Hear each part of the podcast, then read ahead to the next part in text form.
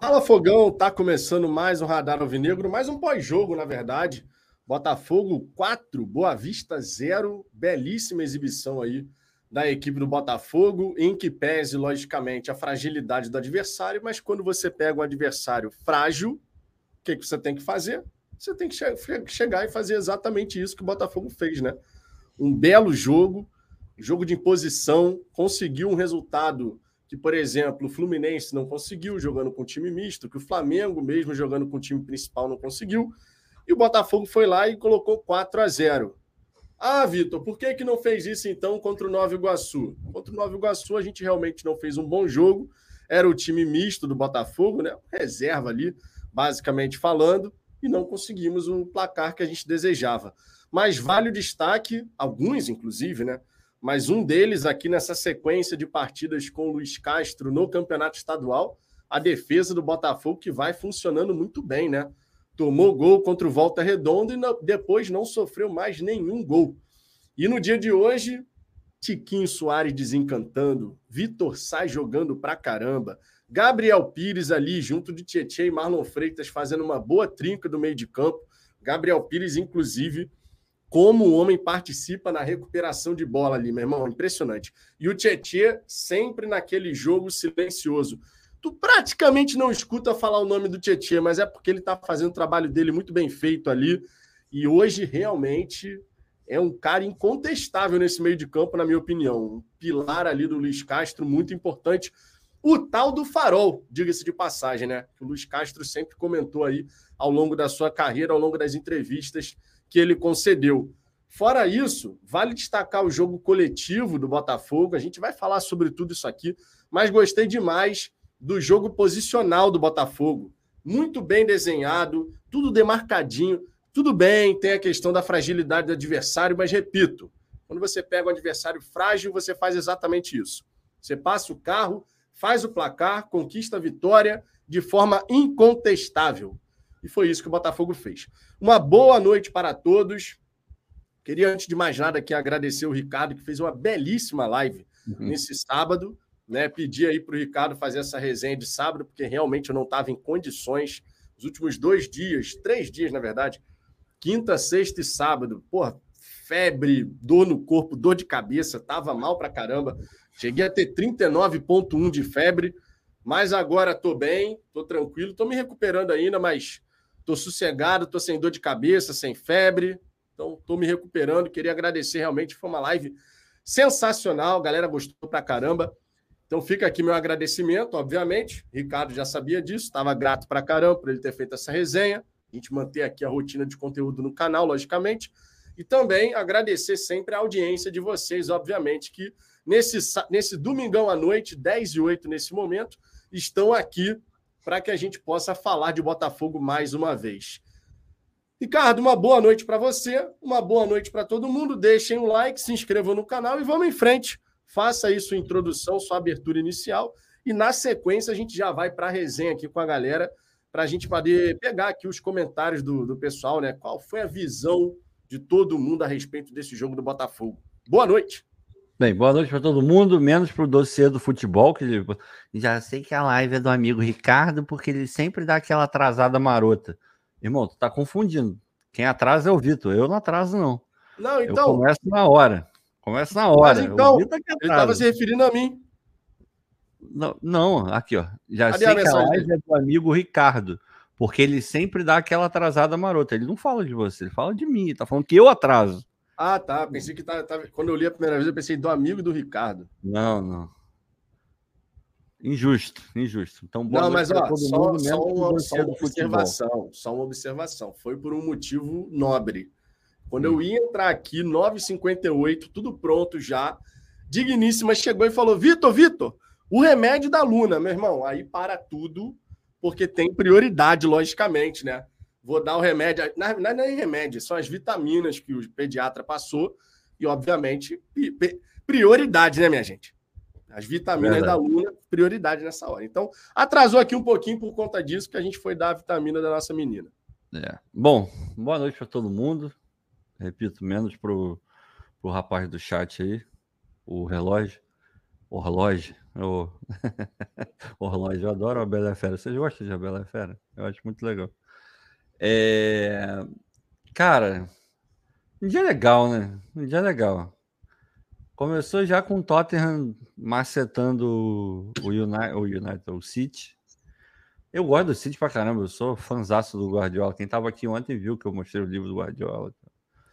Mas, porra, é o, o Harry Kane hoje virou o maior artilheiro da história do Tottenham, sem nunca ter ganho um título. Cara, é maravilhoso. O Harry Kane, a situação dele é uma parada bizarra. Não, é, é, pois é. Ele, ele é. Porra, Mas o homem joga demais, hein? Ele joga muito bom. Joga, joga muito tá bom. Ele, ele é um tiquinho 2.0 ou 3.0, se você quiser porque também sai pra cacete, busca jogo. Ele é um construtor, né, cara? Faz gol, mas, porra, ele joga pra caramba. Não é um craque absurdo, não, mas é muito bom jogador. Ele é muito bom jogador. E foi um jogo legal hoje até, o Tottenham e o City. Estou ansioso para voltar ao, ao estádio do Tottenham. É... Aí beleza, começou assim, depois teve o Botafogo jogando muito bem ah, mas é o Boa Vista, Boa Vida. É, cara, é. Jogou bem, porra. Podia ter jogado mal. Podia ter ganho de 1 a 0 podia ter empatado, podia ter um monte de coisa. Mas ganhou. Boa Vista não viu a cor da bola. Primeiro tempo do Botafogo foi irretocável, primoroso para o que a circunstância pedia, para o tipo de adversário que a gente tinha. Não parou um segundo a, a questão da pressão e intensidade. Não dá para jogar daquele jeito o jogo inteiro, não vai conseguir. É, a gente não vai apresentar aquele padrão em todos os jogos, porque é praticamente impossível, contra ainda mais contra adversários mais qualificados que o Boa Vista. Mas é, o, é aquilo que a gente olha e fala: ah, tá indo por um bom caminho, cara. Tá, tá vindo uma coisa boa ali. Alguma coisa de qualidade está sendo feita dentro do clube. Tem gente que não vê isso, né? Tem gente que ainda critica, tá criticando o Castro. Não que ele seja imune à crítica, em absoluto, é óbvio que ele não é. Mas nesse começo ele tá indo muito bem, cara. Na, já falei aqui, não é só por conta da, da vitória de hoje. Dentro do caos que foi o planejamento do Botafogo, que ele não tem a menor culpa, ele está conseguindo fazer com que o Botafogo se prepare de maneira boa, sabe? E não é qualquer treinador, não é qualquer comissão técnica, não é qualquer departamento de futebol que consegue é, corrigir a rota dessa, dessa maneira. Ele está dosando bem, assim, sabe? E eu fico extremamente feliz porque era coisa que a gente apontava desde lá de trás. O Castro é um bom treinador. Vai acertar sempre? Não. A gente vai ganhar tudo com ele? Provavelmente não. Provavelmente não, certamente não. Agora, que ele é bom treinador, que ele tem capacidade de fazer um baita de um trabalho no Botafogo, porra, eu não tinha a menor dúvida, nunca tive. É... Ele está demonstrando aí. Agora é a gente acompanhar, cobrar o que tiver que cobrar. O time é maravilhoso? Não, o time é um bom time, o elenco é um bom elenco. Agora tem algumas carências seríssimas e que ficam latentes ainda num jogo maravilhoso como foi o jogo de hoje, principalmente no primeiro tempo. Você olha a ponta direita, ah, o Piazon jogou mal hoje? Não, não jogou mal. O Piazon não jogou mal. Só que a grande esperança do clube é o Sauer. O que foi dito é que o Castro estava botando muitas fichas no Sauer. Aí quando você olha que o Botafogo vai jogar contra o Boa Vista, contra o Boa Vista, e o Piazon entra no lugar do Sauer, pô, meu irmão, tem alguma coisa errada se o cara é a principal atração, a principal, porra, é, fé do, do treinador para resolver o problema ali da, da ponta direita e, e o Piazon entra no lugar dele, tem alguma coisa errada, cara. Ou seja, no final das contas, a gente não tem opção, pelo que está aparecendo. Eu, sinceramente, acho que o Sauer estava melhorando de pouquinho a pouquinho. Eu teria entrado com o Sauer, teria insistido com ele, porque eu acho que ele precisa de sequência.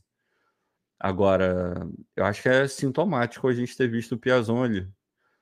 O Rafael hum, tá melhorando, mas muito afobado, muito afobado. O risco de cometer uma falta idiota é sempre muito grande, sabe?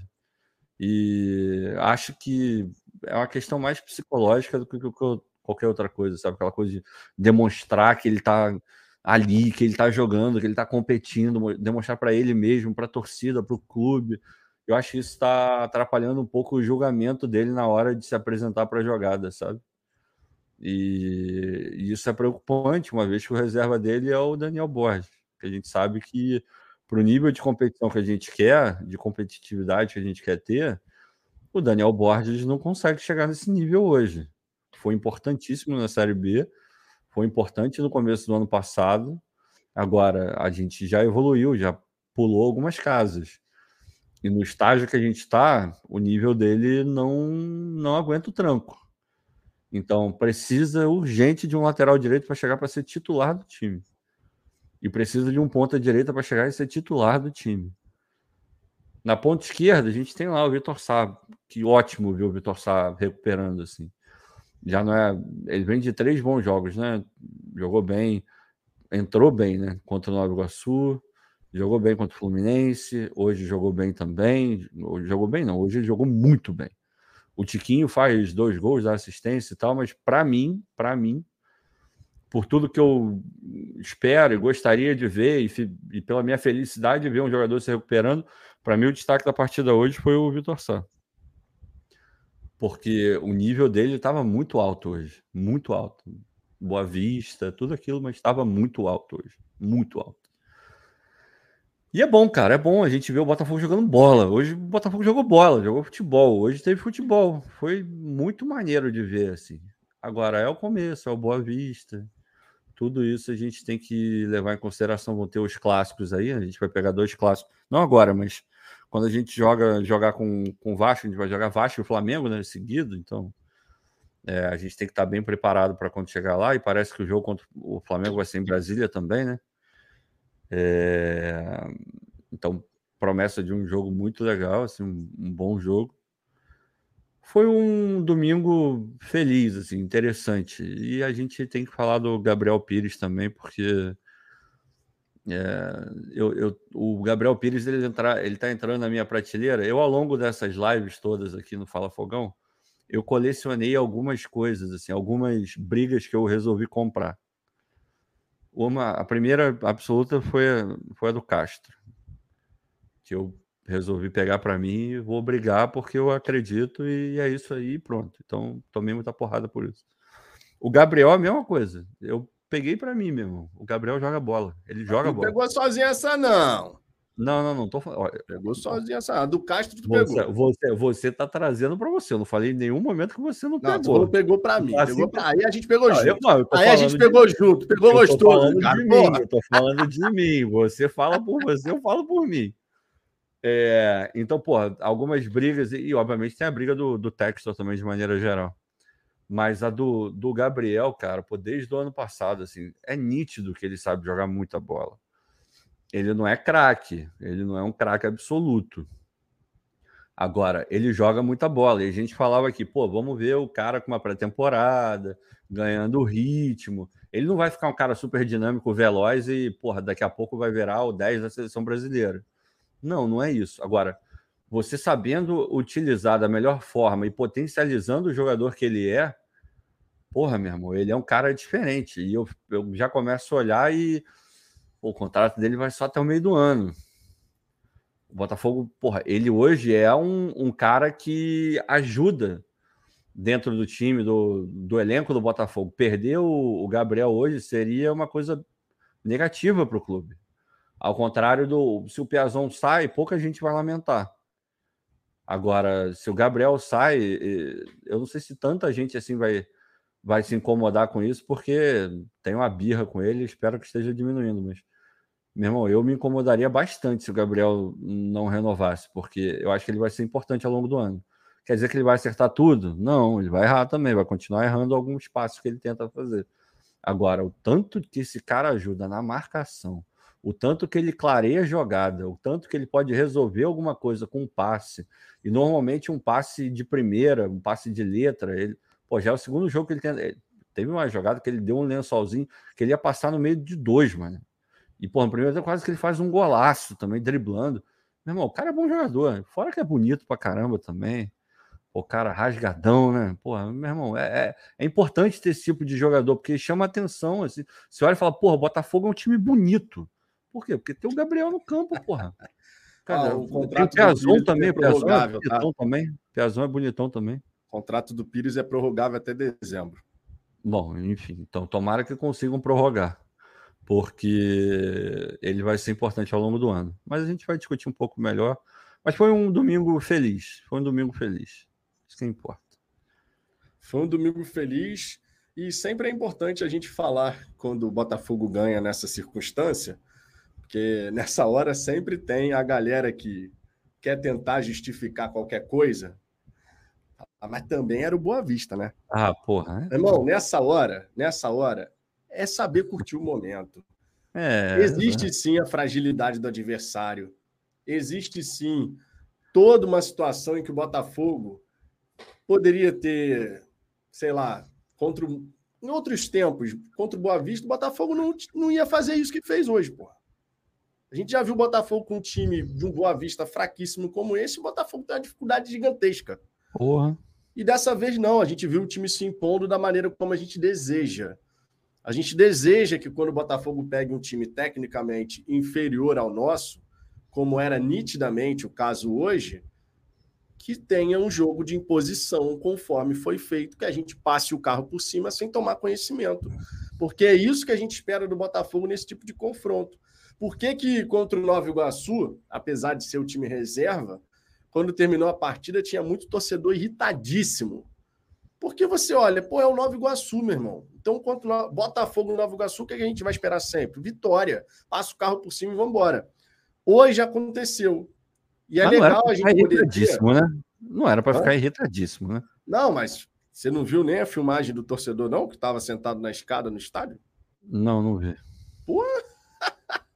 No Luso brasileiro tinha um torcedor, meu irmão, que tava quase tendo um ataque cardíaco aqui, ó. Ah, cara. Pô, mas aí é aquilo que a gente fala, né? O cara vai sofrer à toa, literalmente. Porque, porra, é jogo de carioca, muito. cara. Jogo de carioca, não vale porra nenhuma. Ah, mas jogou mal. Tá, tudo bem, mas tava com time reserva. Porra, pelo amor de Deus, gente. Amor de Deus. Ah, tu sabe, tu sabe que tem a galera que desconsidera Não, todo tem, tem, né? tem, então, tem, tem. Nessas horas, cara, nessas horas é a gente realmente curtir o momento, curtir uma goleada. Foi um jogo de imposição do Botafogo, indiscutivelmente, com vários jogadores estando num bom dia, num bom momento, coletivamente também o jogo posicional do Botafogo muito bem desenhado nos quadrantes e tal. Você vendo ali movimentação, as triangulações, sabe? A defesa muito bem postada. Pô, cara, foi realmente bacana de ver. O Botafogo, em momento algum, deixou o Boa Vista tentar se não, criar. Não teve jogo. Foi jogo tentar. de um time só. Jogo de um time só, é. cara. E é isso que a gente deseja nessa hora, né? Então, Vamos curtir o momento, curtir essa vitória, logicamente, sem deixar claro de olhar para frente. Para começo de conversa, antes de passar na galera do chat, já tem 44 mensagens favoritadas aqui para a gente poder começar essa resenha. E, Ricardo, fique à vontade para marcar mais algumas aí, tá? A galera vai mandando comentários aí, o que você achar pertinente, favoritar, fique à vontade. Deixa eu colocar na tela aqui os resultados dessa rodada, né? Sempre legal a gente ver como é que tá a rodada do Carioca. Lembrando que a, o Campeonato Carioca tá todo defasado em termos de partidas, né? Que uns têm mais jogos, outros têm menos jogos. O Vasco ainda não jogou, tá com cinco partidas, o Botafogo tem seis, e assim vai. Nessa rodada, né, sétima rodada de 11, o Bangu glorioso Banguro Felipe, que vem fazendo um bom campeonato, próximo adversário do Botafogo, no sábado, no Luso Brasileiro, às 18 horas. Esse jogo seria mais tarde, mas foi, foi antecipado. Acaba sendo bom para a galera, né? 18 horas aí, você termina às 8, dá para voltar Porra, adoraria. Porra, jogo bom. Jogo bom. Exatamente. Bangu 1, Madureira 0. Bangu foi a 12 pontos. Boa Vista na lanterna, foi atropelado pelo Botafogo. Fluminense venceu com três gols de Diarmancano. Até onde eu sei, foram três gols do Red Diamancano. Aldax, Rio, zero. Português e Volta Redonda vão se enfrentar ainda amanhã, às 15h30. Belíssimo horário para jogar uma partida de futebol. Cara, Ainda mais nesse calor que está fazendo isso. Meu irmão, isso é uma coisa de mau gosto do a cacete. É uma piada, né? Meu irmão, Português e Volta Redonda. Qual é a necessidade desse jogo ser às 15h30, no calor que está fazendo? Podia ter sido hoje, cara. Podia ter sido hoje. Eu não entendi essa daqui, não. Sinceramente, não entendi essa daqui, não. Nova Iguaçu e Vasco se enfrentam só na terça às 21h10. Né? A classificação do Campeonato Carioca nesse momento tem a seguinte configuração: Flamengo lidera, 14 pontos, Botafogo vem na sequência com 13, Volta Redonda também tem 13. E esse golzinho que o Botafogo fez no segundo tempo foi fundamental, porque a gente passou no saldo de gols a equipe do Volta Redonda. Fluminense também tem 13, Bangu 12. Rapaz, se o Nova Iguaçu empata com o Vasco, o Vasco começa a se complicar lindamente, hein? E ó, o Amém. Volta Redonda tem grandes chances de avançar para a semifinal, o que significa dizer que a probabilidade de ter um grande do futebol carioca fora da semifinal é cada vez maior. Afinal de contas, o Volta Redonda, que está fazendo um grande campeonato, é o melhor dos pequenos. O Bangu e o Volta Redonda realmente muito destacados, né? Nesse momento, em relação aos demais pequenos, o Volta Redonda ganhou o Vasco, o Volta Redonda ganhou o Fluminense, perdeu para o Botafogo e só falta enfrentar o Flamengo. Botafogo... De resto, não. só tem confronto contra os pequenos. Ou seja, o Volta Redonda tem grandes chances de avançar para a semifinal.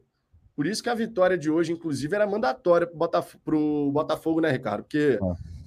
assim, quando você olha a pontuação, Botafogo 13, Volta Redonda que tem os mesmos seis jogos, né? O Fluminense já tem sete, por exemplo.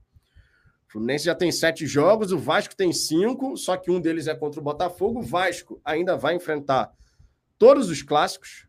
O Botafogo já jogou contra o Fluminense, mas o Vasco vai jogar contra todos os, os três ainda. O Flamengo também, né? Que só vai enfrentar os, os clássicos já agora para o final. Sim, o Botafogo tem grande chance de classificar, especialmente conseguindo, no mínimo, no mínimo, vencendo o Bangu, claro, e no mínimo um empate contra o Vasco. Nessa circunstância, a chance do Botafogo não ir para a semifinal do Campeonato Carioca é baixíssima, né, Ricardo? É, cara, se tiver que ficar um grande de fora, a tendência é que seja o Vasco, porque o Flamengo tem o time que tem, a gente sabe, inevitável o Flamengo ir para. Se eles jogarem com time reserva, ainda assim, é, porra, é capaz do time reserva ser campeão do campeonato. Olha o Almanac aí. Olha o Almanac, seu lindo. O Almanac também é lindo. Eu falei lá no, no canal dele, que ele só não é mais bonito que o Gabriel Pires, porque o Gabriel Pires realmente ele é muito bonito. É... Mas como eu estava falando, o Flamengo, até com time reserva, é capaz de ganhar o campeonato. Isso não é. É triste falar isso, mas é verdade. Você tem o Fluminense que, tudo bem, não está jogando nada começo do ano, né? Mas já é um trabalho, já está lá o Diniz há bastante tempo, fez um baita campeonato brasileiro ano passado, até muito mais do que eu imaginaria fosse fazer. Surpreendeu, acho que a maioria, né? E, e tem o Botafogo que já tem um trabalho também não enorme, porque não tem nenhum ano de trabalho, mas já o Caixa já conhece todo mundo, já conhece os jogadores e tal, e tem um time bom. O Vasco, pelo contrário, está começando tudo do zero esse ano. Então é natural que seja o time que tenha mais dificuldade. E o Volta Redonda é um time bem armadinho, cara. E ainda tem lá o, o centroavante que tá metendo um gol atrás do outro. Né? É, o, porra, o tal do Lelê é bom jogador, cara. É bom jogador. É o típico de. É o típico caso que valeria a pena contratar, sabe? É, ele tá na mesma prateleira ali daquele Aleph Manga. Eu gosto do Aleph Manga, eu não acho ele maravilhoso, mas é um jogador que, de vez em quando, para compor o elenco e tal, ele pode ser útil, cara. E o moleque é, é enjoado, esse Lelê do, do Volta Redonda. Então, de fato, o Vasco precisa abrir o olho. Precisa mesmo. Não, e você falou uma coisa importante, né? Lá no nosso grupo. Já até falou aqui, se eu não me engano, ao vivo, se eu não me engano, sobre a questão do Vasco não ter um projeto muito claro, né? Ah, é. Saiu gastando dinheiro, contratando jogador e tal, mas não tem uma linha muito bem definida em termos de quero definir, quero alcançar esse estilo de jogo, quero não sei o quê. Nesse sentido, goste vocês ou não do texto, a gente tem que reconhecer que teve ah, sempre um, um, norte direcionando a tomada de decisão. Ah, vou contratar essa comissão técnica porque eu quero implementar um estilo de jogo assim que depois vá de cima para baixo, né? Com Botafogo Way. Né? Começou a história do Botafogo Way. Os jogadores que são contratados justamente para poder proporcionar ali, tecnicamente falando, capacidade de executar o tal do Botafogo Way. No caso do Vasco, não. No caso do Vasco, realmente, à medida que foram feitas as contratações, a torcida vai se empolgando, né? Porque você vai indo naquela, pô, tá gastando dinheiro, irmão. Mas tá torrando uma grana e tal. Ouvi. Só que, assim, em termos de projeto, de fato, o que, o que, que o Barbieri pode entregar em termos de, desse tipo de projeto que a gente está falando, né? Um estilo de jogo, uma identidade. É, ele, ele fazer isso no Red Bull Bragantino, pois é, ele não é horroroso. O Barbieri não é um treinador horroroso. Ele fez um trabalho, tirando esse último ano que foi decepcionante, broxante do, do Red Bull, pô, chegou em final de Sul-Americana, disputou Libertadores, tudo bem que foi muito mal na Libertadores, mas é um time que, porra, chegou em finais aí de, de estadual e tal, sempre ali brigando, incomoda os grandes lá de São Paulo, tem uma estrutura legal, CT, blá blá blá, então é, é um time importante, ele fez um trabalho legal. Agora, o, o para mim, o negócio do Vasco ele vai muito mais além, e a gente, obviamente, acaba comparando as SAFs. O Textor tem todo esse projeto que a gente já conhece, tal, de integração, divisão de base, tem o multiclubes, e tem times importantes, em lugares importantes. Você vai pegando do Vasco. O grupo que compra o Vasco é um grupo de private equity. O que, que quer dizer isso, traduzindo para português? São grupos que compram empresas que estão ali semi-falidas ou muito mal, dão uma arrumada, colocam num nível legal e, ó, vende. É isso que esses caras fazem. Sinceramente, para mim é o que vai acontecer com o Vasco. Por isso que os caras estão botando dinheiro a rodo e estão contratando sem o menor. Meu irmão, você pagar mais de 10 milhões pelo Piton, mais de 10 milhões pelo Bambu. Mais de 10 milhões? Mais de não. 10 milhões. 16 milhões e meio. Não, não, pois é, porque eu não sabia o número correto, então é melhor falar mais de 10, porque eu, eu tenho certeza que foi mais de 10. Aí você contrata o Léo Pelé, aí você vai contratando, meu. Tem alguns bons jogadores no Vasco? Tem, claro que tem. Pô, o Jair é bom jogador. O Pedro Raul é bom jogador também. O então, Orediano também, né? Parece ser um É, o Orediano eu não sei, eu não vi jogar, então não, não, posso falar, mas esses todos eu já vi jogar, são bons jogadores. Agora, você não vê assim o mesmo escopo ah, de projeto, a mentalidade, o discurso não é o mesmo. É um discurso, vamos fazer o Vasco ficar forte, nós nunca mais vamos entrar é, em jogo contra o Flamengo com essa disparidade econômica, tudo no Vasco gira em torno de grana, é tudo dinheiro, dinheiro, dinheiro, dinheiro, dinheiro. E normal, não estou falando que essa não é uma preocupação do Texor, é óbvio que é e tem que ser. Agora, quando o seu tudo que você fala é dinheiro, dinheiro, dinheiro, e você é uma empresa que faz esse tipo de negócio que eu acabei de falar, se você juntar um mais um, provavelmente nesse caso vai dar dois. Então, eu se fosse vascaíno, eu abri o olho. Exato. Deixa eu dar aquela passada aqui na galera do chat, né? Já marcamos várias mensagens aqui, então naturalmente vamos começar aqui a trocar uma ideia com a galera. Luiz Etchevarieta, olá, Zumba e Vitão. Aí, mais um apelido para você, Ricardo. Toda live. Como é que é o outro? É... Abujanra. Não, Abujanra, porra, Gabiru e Depp. Maravilhosos. Estava vendo lá o setor visitante hoje também. Tava lá o Lele e o Medina hoje. É... Mas teve um outro ontem. É lambuza ou algo do gênero. Eu adoro essas variações, eu, eu me divirto com elas. Olá, Zumbi Vitão. Poderia ter sido muito mais que 4 a 0 Piazon e Gabriel Pires perderam o gol. Mas tá bom, bora fogão. Não, poderia de fato ter sido uns 5, 6. Se tivesse sido uns 6 a 0 não teria sido nenhum absurdo, não. Porque tivemos chances, logicamente, para construir esse placar, né? E ó, aquele lance. Eu, eu concordo com a visão. Eu estava assistindo pelo Dali App, com a, pelo canal do Medeiros, comentário de Fabiano Bandeira e do Graxê. E o, eu concordo com o Fabiano, que eu achei que também estava um tiquinho o Vitor Sá ali avançado naquele gol que foi anulado, mas que seria um belíssimo gol ali. Seria, né? Sem seria mesmo. Fato. É, então, assim, cara, se tivesse sido 5, 6, nenhum absurdo. É, Wallace Teixeira, simplesmente a melhor live da noite. Porra. Que moral, hein? É, é, a única que está acontecendo nesse momento? É, bom, eu, eu por, por uma questão de ética, eu não vou rememorar. Acho que eu estava vendo um pouco antes de entrar aqui. Mas acho que não. Acho que não. Então tá bom. Obrigado. Paulo, fala Fogão, boa noite. Boa noite para você também. O, a Lucineide Vieira. Lucineide Vieira aqui, ó. Sempre com a cornetinha pronta aqui, ó. Porra. Boa noite. Foi um bom treino. Se o Gabriel Pires não jogasse na rotação do Canal 100, Que Era para ser de 7. Que isso, Gabriel joga muito. Peraí, Gabriel.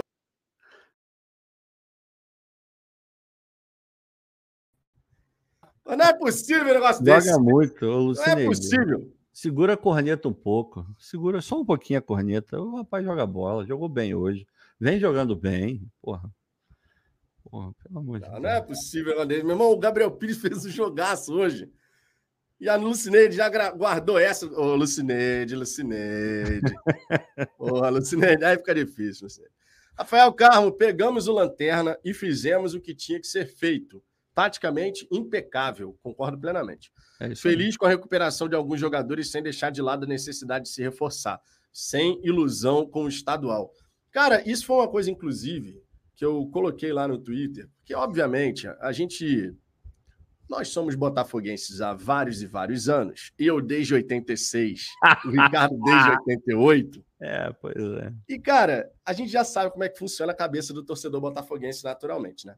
Sempre que a gente está nessa fase, olha, precisamos reforçar e tal, aí o time faz um bom jogo contra um time fraco, aí já começa, ó, só não pode a diretoria pensar que por conta desse jogo não precisa mais contratar. Gente, o Luiz Castro, o Mazuco, o Brito, o Texto, ninguém ali é idiota de achar que o Boa Vista é parâmetro para o resto da temporada, ô, Vitor, ô Vitor, me responde uma coisa. Você vê as coletivas do Castro, você já viu. Me arrisco a dizer que você viu todas até agora, né? Sim, com certeza. Pois é. Inclusive, é. antes de entrar na live, estava colocando pois lá. É. é. e ainda mais a de hoje foi curtinha, sete minutos e pouquinho. Dá pra achei, ver. inclusive, que foi curta demais. Não, também achei. Gostaria também. de ter escutado ele falando mais também, tempo. Também achei. Aí, porra. Ah, mas aí, ó. Aí a gente tem que reconhecer, inclusive. Os, os, repórteres, né, os jornalistas que fazem as perguntas aqui no Rio de Janeiro, sem desmerecer a galera de Brasília. Foram horrorosas. Não pode desmerecer. É, eu achei horrível. as perguntas bem rasas, bem. Foram horríveis. É. Foram... O cara a galera que pergunta aqui no Rio de Janeiro, as perguntas são muito mais direcionadas para respostas mais ruim. profundas, né? Muito ruins, muito ruins. Perguntas muito ruins. A gente não é jornalista, a gente pode falar. As perguntas foram muito ruins.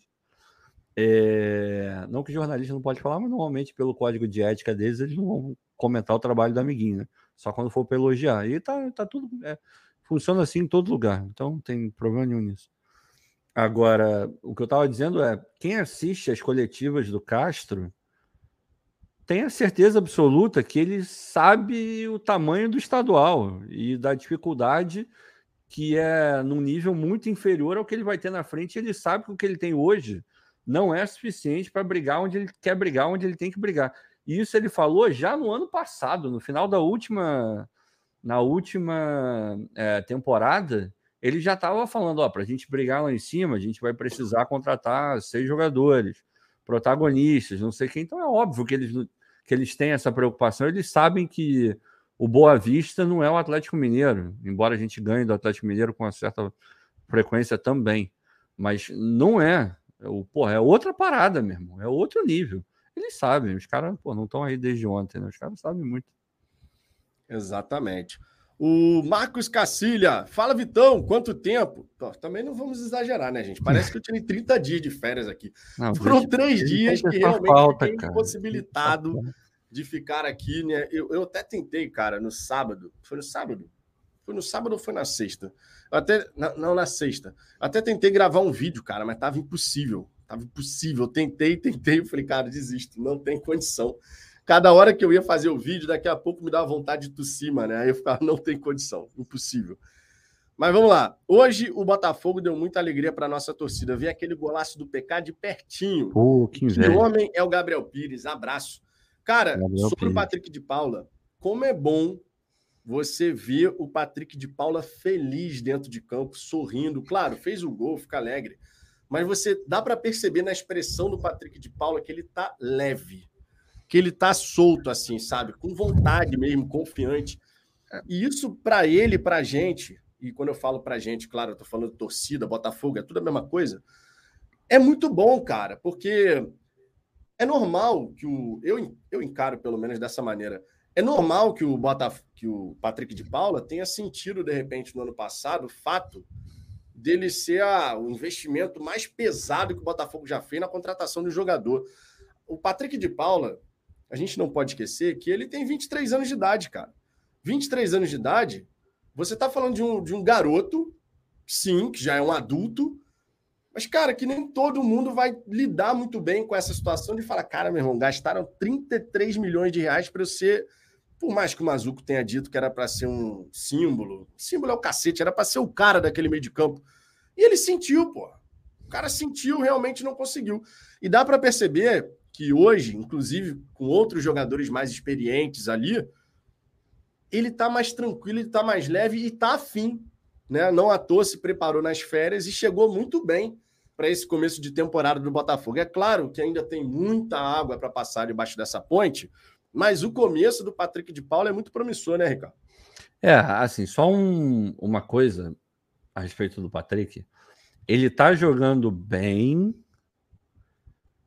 mas esse jogando bem, pelo menos na minha visão, tá? Vocês podem, obviamente, discordar. Quando eu digo, ah, o Patrick começou bem essa temporada, é muito mais uma comparação com o Patrick do Botafogo do que propriamente com o Patrick do Palmeiras. Se você comparar com o Patrick do Palmeiras, ele ainda está muito abaixo, mas muito abaixo. Não chegou nem ah, não, 10%. É um processo, né? Processo. Não, é, não, é um processo, mas não chegou nem em 10%, na minha visão. Ele jogava muito mais bola no Palmeiras. Mesmo no começo dele, comparando começos com começos, ele começou jogando muito mais bola no Palmeiras do que ele está jogando agora, por exemplo. Mas, partindo de um princípio que a gente tem que comparar ele com o que ele apresentou na temporada passada, já no Botafogo, ele está jogando bem. Agora, é, é, um jogando bem que dá status de titular para o Patrick, um status que deveria ser dele? Não. Hoje eu ainda enxergo o Patrick como um reserva. Não deveria ser, ele deveria ser titular do time. Independente, se ele jogar o máximo que ele pode e o Tietchan jogar o máximo que ele pode, o PK deveria ser o titular. E na minha visão, ele não é o titular do time hoje.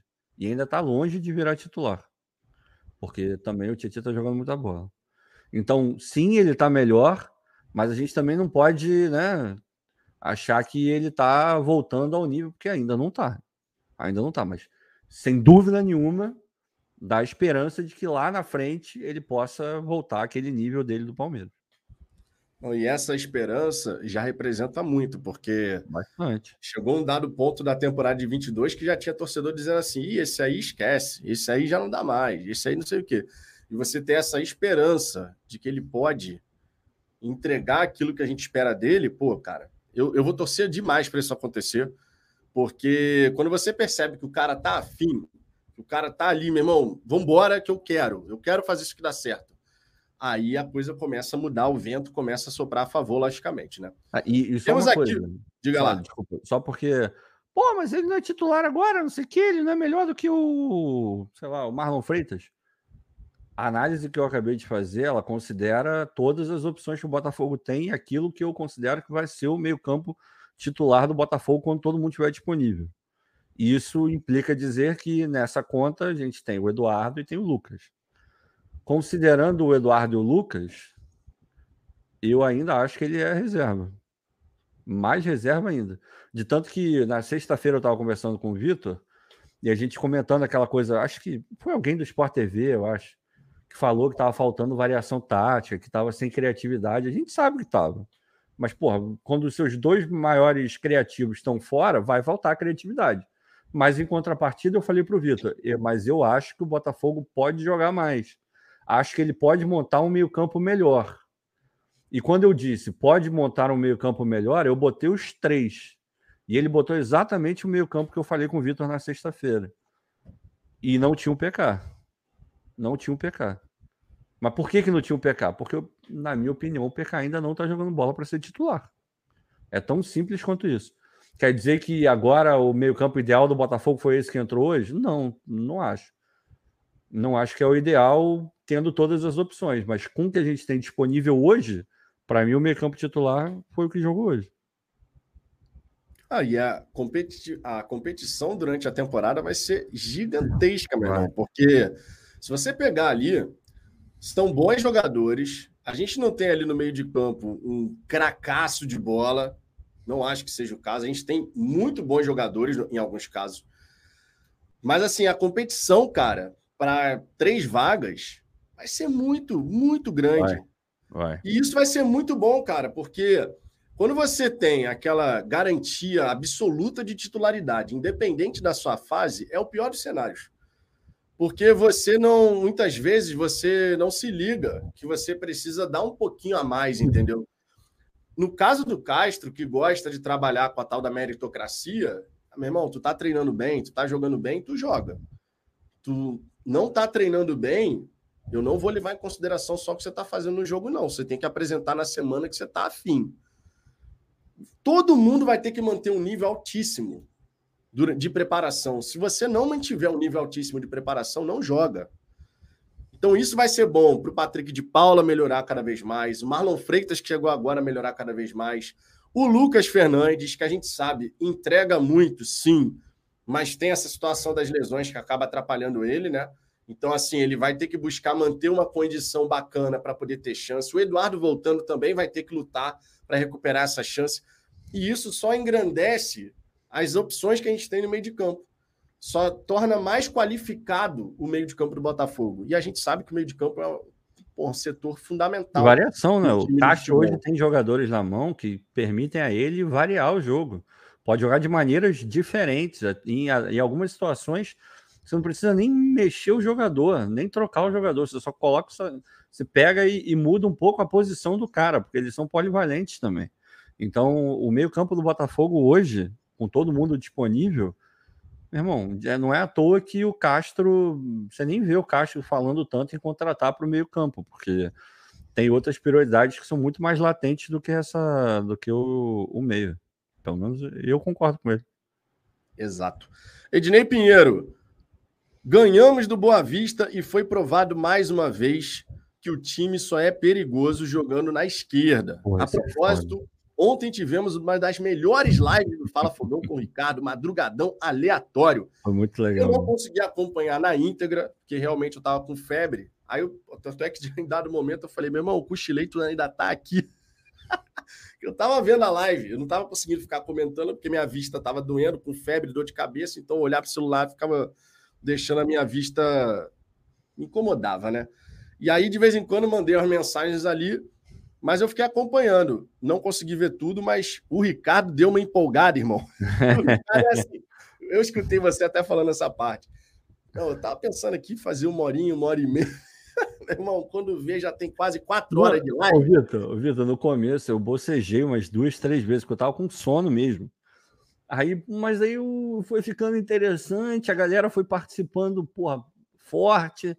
Aí foi, foi, foi quando eu vi, meu irmão, três horas de live. Foi muito foda, foi muito legal. Não, e ó, a galera que curtiu aí essa, esse bate-papo sobre Botafogo e outras questões aleatórias, nada impede que a gente possa, obviamente, fazer disso aqui no canal. Ah, vai ter um dia aqui que a gente vai fazer um conteúdo onde a gente fica mais livre. Fala de Botafogo, mas também fala de outras coisas e vamos assim. Nada impede, tá? Nada impede.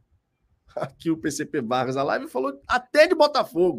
Foi, a vibe foi essa mesmo. Nada impede, nada impede. O, o bate-papo foi super bacana mesmo. Ricardo está de parabéns, conduziu a live perfeitamente. Não, perfeitamente. Deixa eu trazer é muito, aqui. É muito pesado, mas foi muito legal, foi muito foda. Que é muito pesado. Não, não, não, sério, sério, sério mesmo. Porque, até porque no começo eu tava com sono mesmo. E, pô, é chato. Você ver um cara na live com sono é foda, né? Eu ficaria meio bolado. É, mas depois engrenou aí, foi legal. Então, por isso que não, não foi. Aí, quando o papo tá fluindo com a galera, meu irmão, aí, porra, vai tranquilo, ah, foi, vai foi legal. É. Não, é totalmente diferente quando a gente vai fazer uma live onde a galera tá, porra, é, é, é. Bomba no chat, meu irmão, aí fica complicado. Agora, quando Verdade. o clima tá suave, tá tranquilo, aí a gente fica aqui que é uma maravilha. Já aconteceu algumas vezes em 2022, né? Antes de começar a fase ruim, onde a gente conversava sobre um monte de coisa no chat. Na Série B também tivemos lives que, pô, o tempo foi passando, a gente nem foi se ligando. Aí é bacana, né? Agora, quando tá no clima ruim, meu irmão, aí, aí fica complicado. Se desviar um pouquinho do assunto, vocês estão de sacanagem. Vai querer falar de outra coisa? Fala de Botafogo, pô. É nesse nível assim. Já vivenciamos essas questões aqui no canal. É Mas o Botafogo ajudando, podemos tornar isso uma tradição aqui no Fala Fogão. Podemos, As lives de sábado, em vez de ser na hora do almoço, de repente a gente joga para mais tarde, faz um madrugadão no sábado E a gente faz aqui, ó, o Madru Fogão, porque o Madrugadão, obviamente, não, não, não, a é, é. pertence ao setor não, visitante. Já foi, já foi, já foi. Deixa eu trazer aqui outras mensagens. Adalberto José, boa noite, amigos. Admiro muito o trabalho de vocês. Estamos junto. Fogo! Cara, a gente agradece de coração, logicamente, o carinho que vocês têm com a gente. Por sinal, por falar em carinho, ó, vocês podem continuar trocando ideias com a gente no Twitter. Aí. Ricardo, aponta aí pro seu Twitter. Ó. É. Fala Fogão 1 aqui, ó, e arroba Ricardo Azambuja lá no Twitter. A gente fala groselha aqui, conforme diz o Ricardo, e lá no Twitter de vez em quando saem umas coisinhas das groselhas é, também. Verdade. Mas, ó, é sempre uma oportunidade da gente estar tá trocando uma resenha, além aqui do YouTube, logicamente. Alexandre. Ah, e por sinal, já deixou seu like? A gente não é de pedir like, like é. aqui durante a resenha, não, mas é importante, a gente acaba esquecendo. Deixa o seu like aí. Se não estiver gostando, pode deixar o dislike também, que faz parte da vida. Alexandre Carvalho, Gabriel Pires também fez um ótimo jogo. E o cara está ganhando bastante destaque. Cara, e eu espero de verdade que à medida que o Gabriel Pires for apresentando aquilo que dele se espera. Porque, olha, a gente nunca pode desconsiderar o seguinte, tá? O Gabriel Pires, que muito torcedor, inclusive, só eu, na verdade, eu tenho para mim que foi por conta daquele jogo com o Palmeiras. Aquele jogo com o Palmeiras que ele dá um tapa na bola, faz um pênalti bobo, depois perde uma bola e a gente toma um gol. Né? Então, dois gols que a gente sofre diretamente por conta dele. Aquele jogo marcou para muito torcedor uma imagem do Gabriel Pires, que fala é, assim, esse cara não presta, não sei o quê. Não, Então, assim, quando a gente para para pensar no jogador Gabriel Pires, ele tem um histórico na carreira dele. O Gabriel Pires foi peça fundamental no Benfica, campeão. Ele era titular do Benfica, jogando bola pra caramba. Então ele é um cara que sabe jogar futebol. E quem porra, minimamente chutou uma bola na vida você olha o Gabriel Pires em termos de uhum. técnica e você é, vê que ele é um cara técnico. Irmão. A fatiada que ele dá, brother, porra, vai, esse ano ele, ele tá até comedido no, no lançamento. Agora, o, o Cuesta, por exemplo, tá lançando muito mais do que ele. Aquelas bolas longas que não são chutões, né? Que o Cuesta faz maravilhosamente bem. É, mas Lançamentos não... proibidos para menores não, de 18 é, bizarro, anos. bizarro. o Cuesta tá esmirilhando, como diria o outro. Mas ano passado, cara, para mim, eu nunca vou esquecer. Sério mesmo. Teve um lançamento que ele dá antes do meio de campo. Ele dá uma fatiada, mas é uma fatiada maravilhosa. E a bola vai pegar o Vitor Sá lá dentro da área, entrando, o Vitor Sá cabeceia, a bola bate no travessão. Merecia muito ter entrado, mas é uma visão de jogo absurda e, e, e conseguir coordenar né? a visão de jogo com a capacidade técnica de botar a bola onde ele tem que botar. Meu irmão, e no jogo contra o Fluminense foi a mesma coisa. Tem uma do, do Gabriel que ele dá uma fatiada, assim, no, no ar mesmo, e a bola vai lá na ponta pro Vitor Sá, e o Vitor Sá, porra, mata também. Essa dobradinha, quando os caras estão empolgados mesmo, funciona, que é uma beleza. Eu tô achando sensacional a evolução do Pires. Porra. Inclusive, falei no nosso grupo lá, né? Eu falei, olha, o Eduardo, quando voltar, vai ter que correr atrás, hein? Porque o Pires aparentemente vai estar jogando muita bola. Claro que eles podem jogar ah, juntos. Ah, é. Né? Mas ó, o Eduardo é titular. Né? O Eduardo é titular. Hum... Eu acho, cara. O Eduardo jogando assim, eu, eu acho. Por uma questão... Não, eu tô, eu, tô, eu tô criando um cenário na minha cabeça onde o Castro, de repente, enxergue um meio campo onde Pires e Eduardo vão revezar. Não, não, eu, eu, eu, eu, posso, eu posso entender, mas eu acho que é muito mais a ida do Lucas para o banco do que qualquer outra coisa. Aí é hum. que tá. Esse é um detalhe importante. Você acabou de falar a ida do Lucas. Com todos à disposição, vamos pensar lá na frente agora. Esquece o Campeonato Carioca. Campeonato Brasileiro, tá todo mundo à disposição. Ninguém todo mundo tá jogando o máximo que pode? Todo mundo jogando o máximo que pode. Qual seria o seu meio-campo titular? Os três. O máximo, o máximo, o máximo mesmo? O máximo. Todo mundo jogando pra cacete. Hoje, PK, Lucas e Eduardo. Aí agora eu quero saber a galera do chat, meu irmão. Qual seria o meio de campo de vocês? Todo mundo no meio de campo do Botafogo jogando o máximo que pode. Qual seria a trinca de meias de vocês? Isso aí é uma pergunta legal, cara. E, e a gente deve ver um monte de resposta aqui. Ó, Lucas, Eduardo e Tietchan. Eu, por exemplo, não tiraria o Tietchan desse, desse time de Botafogo. Pois é, pois é. Aí, aí vale explicar. Eu acho que o, o Tietchan, ele tá jogando muito bem. Ele de fato tá jogando muito bem. Só que o máximo do máximo do PK é melhor que o máximo do, do Tietchan, cara.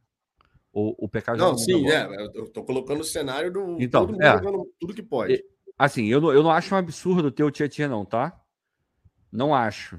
Hoje o Tietchan para mim é titular. Eu acabei de falar. Para mim o PK hoje é banco, tá? Então, tá falando, ah, tá maluco. O quem foi que falou? Alguém falou que eu tô maluco. Agora pulou, eu não consegui ver. Foi o Jonathan, né? É porque vocês estão com, com, com o Tietchan na, na cabeça agora, ele tá jogando muita bola, e eu falei que hoje ele é o titular do time, concordo. Agora, a situação que o Vitor botou foi todo Não, é mundo. É bem jogando... específica a situação. Exato. Todo mundo jogando o máximo. O máximo do PK, para mim, é maior do que o máximo do Tietchan. E o PK é primeiro volante. Agora, por que, que o Gabriel não tá? Por uma questão pura e simples. O Gabriel joga muita bola. Agora, em termos de dinâmica, de rotação e jogar do estilo que o Castro quer jogar e para municiar e para ter aquela chegada, aí, meu irmão, aí o Lucas e o. porra, o máximo do Lucas é a partida que ele fez contra o Santos. Ele jogou uma barbaridade naquele jogo. Ele jogando aquilo. Não, é, é, interessante a gente observar. É uma barbaridade. E é interessante observar, olha, olha a quantidade de configuração no meio de campo. É, foi o que a gente falou, né? É, é, o elenco do Botafogo. O Botafogo oferece isso. Vamos lá, ó. Vou, vou, passar em vários aqui, tá? Não vou conseguir passar em todos os comentários, mas vou passar em vários aqui. Thiago Castro, Tietê, Lucas e Eduardo. Mason Nunes, Lucas, Eduardo e Tietê, ou seja, mesma configuração. Uhum. Temos uma repetição aqui. Guilherme Ferraz, Patrick de Paula, Gabriel Pires e Eduardo. Júlio César, Tietê, Lucas e Eduardo, mais uma vez, hein? Mais uma vez. Pedro Brit, Tietê, Lucas e Eduardo, mais uma vez. O Sasquatch, Tietê, Lucas e Eduardo. A galera gosta desse meio de campo, hein, irmão? Mas, mas pois é, é porque, mas aí, aí nada contra. Para mim é um, é um, é um bom meio campo. Zero problema com esse meio campo aí. Agora, eu acho que essa análise está um pouco contaminada por conta do, do momento Tietchan. Eu acho que, ele, acho que a galera não está levando em consideração a pergunta que você fez, o cenário que você botou. Dentro do cenário que você botou, eu acredito no outro meio-campo. Agora, se você me perguntar, dentro do histórico que a gente viu até hoje, aí o Tietchan é titular, pô, claro. Tá, jogou mais no PK, pô. Olavo Cataldi, Danilo, PK e Eduardo. Pois é. João Vinícius, Danilo, é. PK e Eduardo também. Diferente. Esse aí é diferente. É. Mari Vieira, Tietê, PK e Lucas. Deixa eu ver outros aqui. Tietê, o Douglas Barros, nosso glorioso Douglas. Douglas!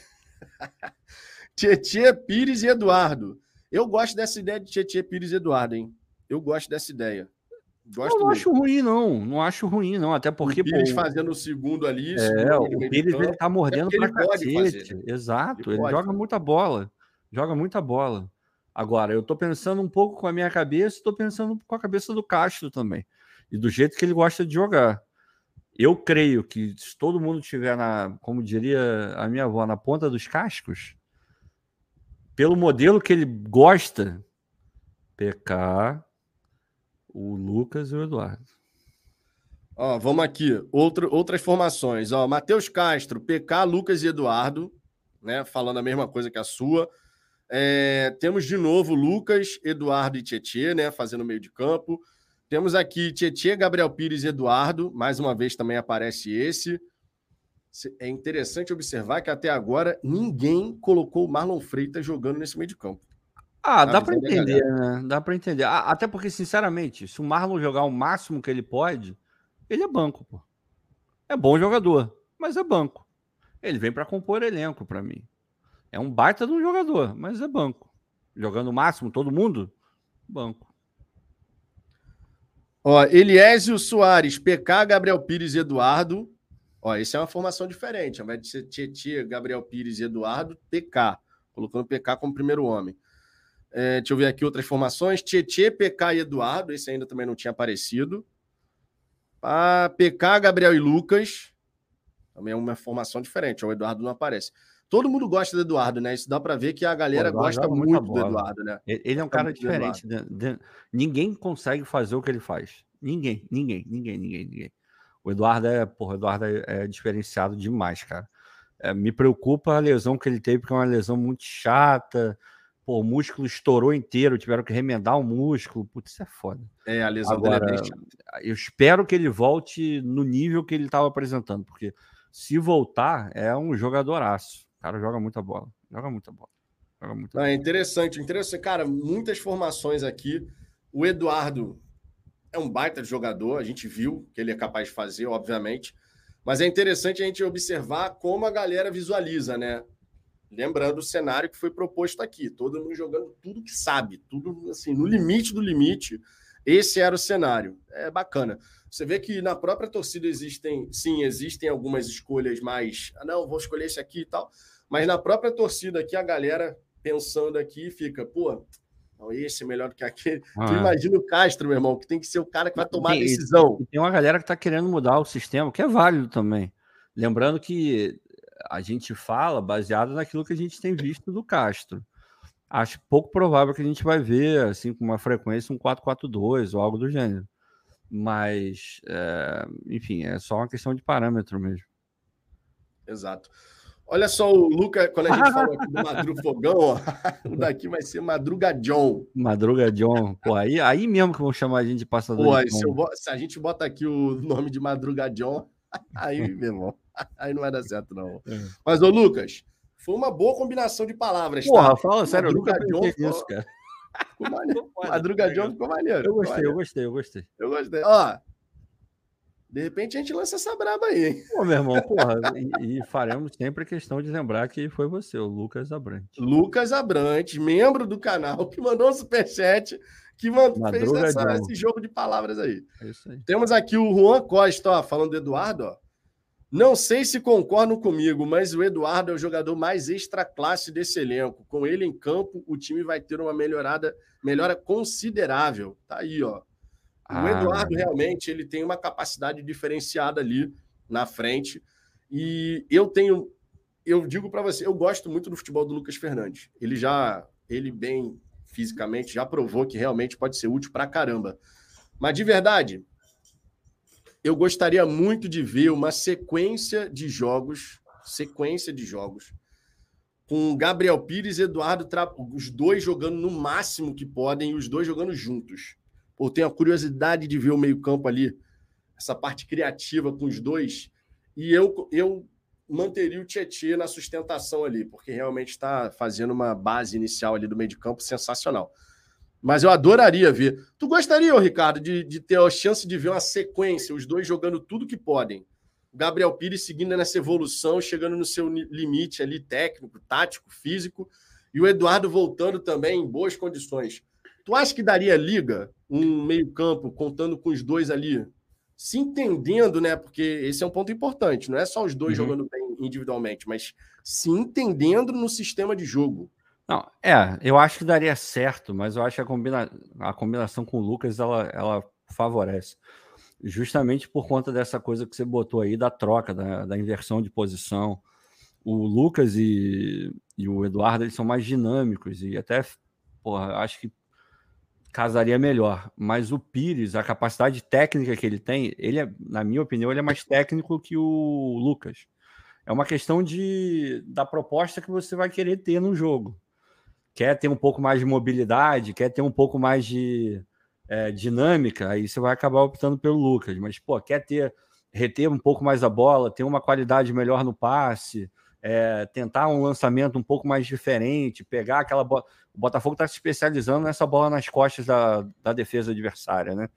E o, o Eduardo consegue fazer isso e o, o lançamento, né? Ele tem qualidade para fazer isso, mas o Pires faz isso de uma maneira muito melhor. Então, acho que é uma questão de, do que o jogo pede, sinceramente, não é ficar em cima do muro, não. E, e por conta de tudo isso que o Botafogo está conseguindo montar no elenco, dessa variação é, que é possível fazer, o mundo ideal é esse. Você vai adaptando. Ah, porra, esse, esse, time joga um pouco mais fechado, então tem que circular mais a bola, tem que ficar invertendo. Joga para um lado, joga para o outro, tenta fazer superioridade numérica e pega o outro lado desguarnecido. Ah, não, esse time joga mais em transição. Então, por de repente, uma bola um pouco mais longa vai, vai, vai ser um pouco melhor nesse jogo. Então, meu irmão, o que importa, o que importa é que hoje o Botafogo tem capacidade de fazer é, um rodízio dentro do seu meio-campo com qualidade, coisa que a gente não via há muito tempo. A gente já teve até times bons. Agora, a questão de tanta capacidade, talvez o último time que tenha tenha tido tanta variação foi aquele de 2013, porque tinha muito, muita gente boa ali. É... E a famosa jogada ensaiada, obviamente. Não, é aquela jogada que nunca dava certo, aquela merda. Cara, é... embora, era. Ricardo, não, descreva, porque aquilo não, era não, praticamente não. uma era praticamente uma experiência de você estar no estádio. Não, não nesse ponto, nesse ponto você descreve muito melhor que eu. Mas é, era, era bizarro. Era, era toda jogada tinha. Nossa, é, é, igual é igual futebol americano. Tem uma jogada no futebol americano que eu detesto. Que é uma, é uma jogada. Quem, quem assiste futebol americano vai saber exatamente o que eu estou falando. O quarterback ele recebe e ele só entrega. Só entrega a bola. Aí o maluco sai e quer passar no meio de uma montanha, só tem touro, os malucos gigantescos.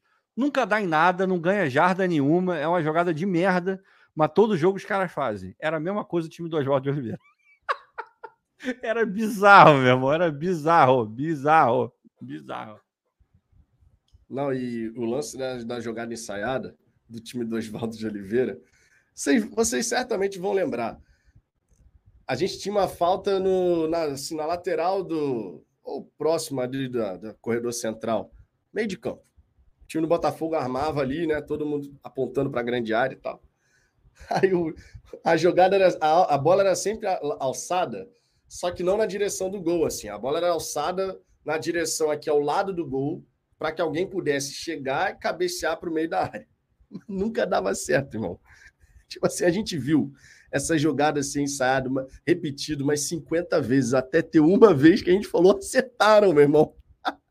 Era incrível, cara. Todo jogo tinha a mesma porcaria de jogada ensaiada que nunca dava certo mas um dia de tanto insistir, acertaram. Quer dizer, acertaram não porque saiu o gol, acertaram porque é. conseguiu jogar para o meio da área. Acertaram por esse detalhe. Deixa eu trazer aqui outras mensagens. Só um segundo aqui, marcar. Tem uma pergunta interessante aqui, antes de trazer os próximos superchats aqui. Galera, obviamente, superchat, vocês sabem, tem prioridade. Gente, tem 45 mensagens favoritadas aqui. Tinha 40 lá atrás. Aí agora já está 45, que a gente vai lendo, vai desmarcando e vai marcando. Vai lendo 45. Então, Superchat tem prioridade, só que antes de mais nada, achei uma pergunta interessantíssima, porque eu lembro que quando a gente chegou aqui e trouxe essa questão do. Fizemos aquela avaliação do elenco, né? Quem poderia ficar, quem poderia sair e tal.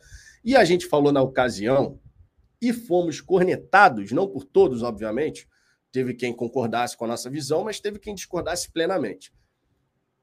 E o Kaique, quando voltar ah. É, na ocasião a gente chegou, gente. Competição no meio de campo do Botafogo vai estar tá altíssimo. O Kaique vai estar tá lá no fim da fila. Ele é jovem e precisa jogar. É, e o Kaique, quando voltar, como é que faz para buscar vaga nesse meio de campo? É difícil, cara. Tudo bem que ele tem características diferentes dos demais, assim, da maioria, diria eu, né?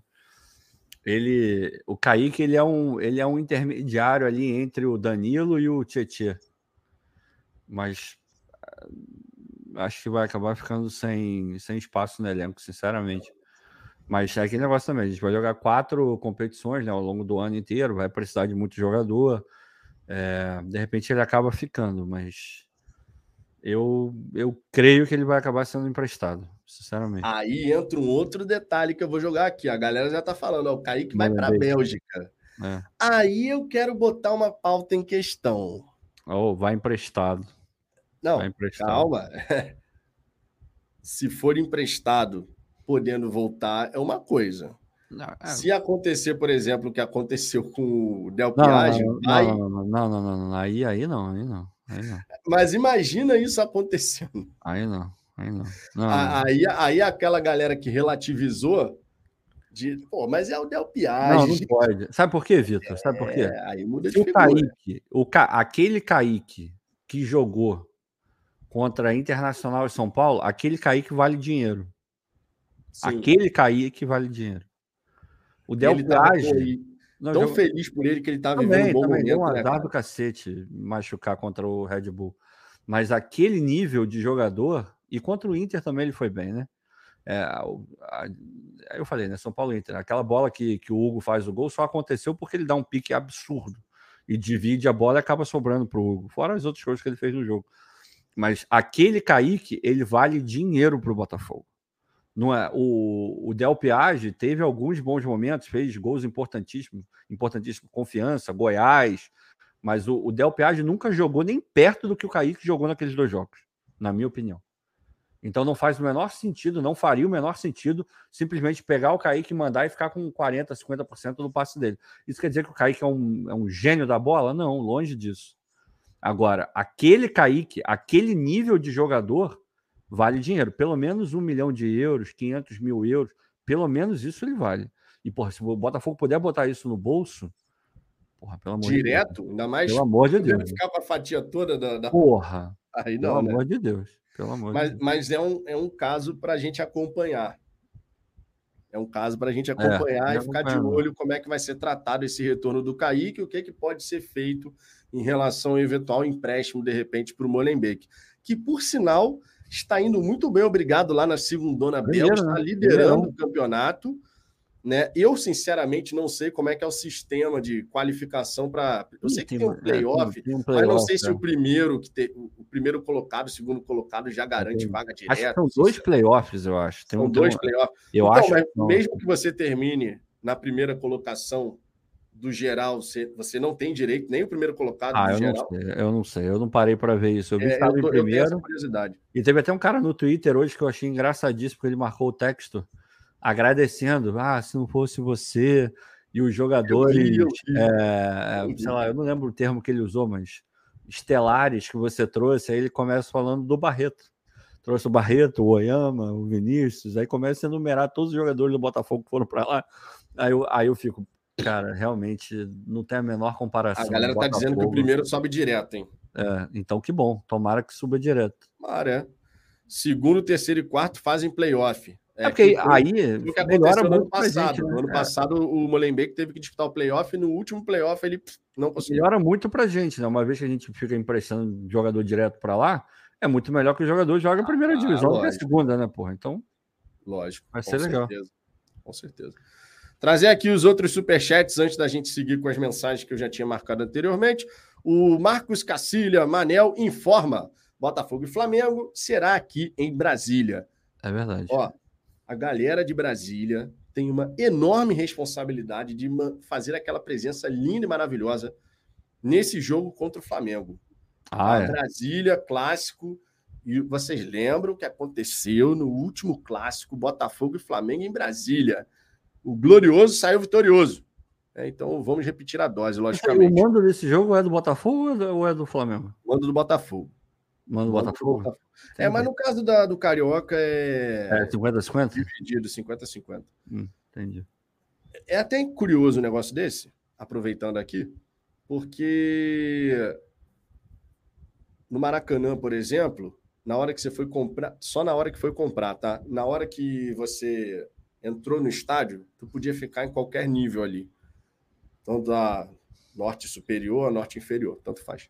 Mas na hora que você foi comprar o ingresso, tinha lá visitante. Aí o mapinha era só o setorzinho lá de cima, né? Pequenininho uhum. assim. Eu até pensei que eles fossem colocar toda a torcida visitante, que no caso quem comprou para norte, né? Porque você podia comprar mista também, para oeste, leste, alguma coisa assim.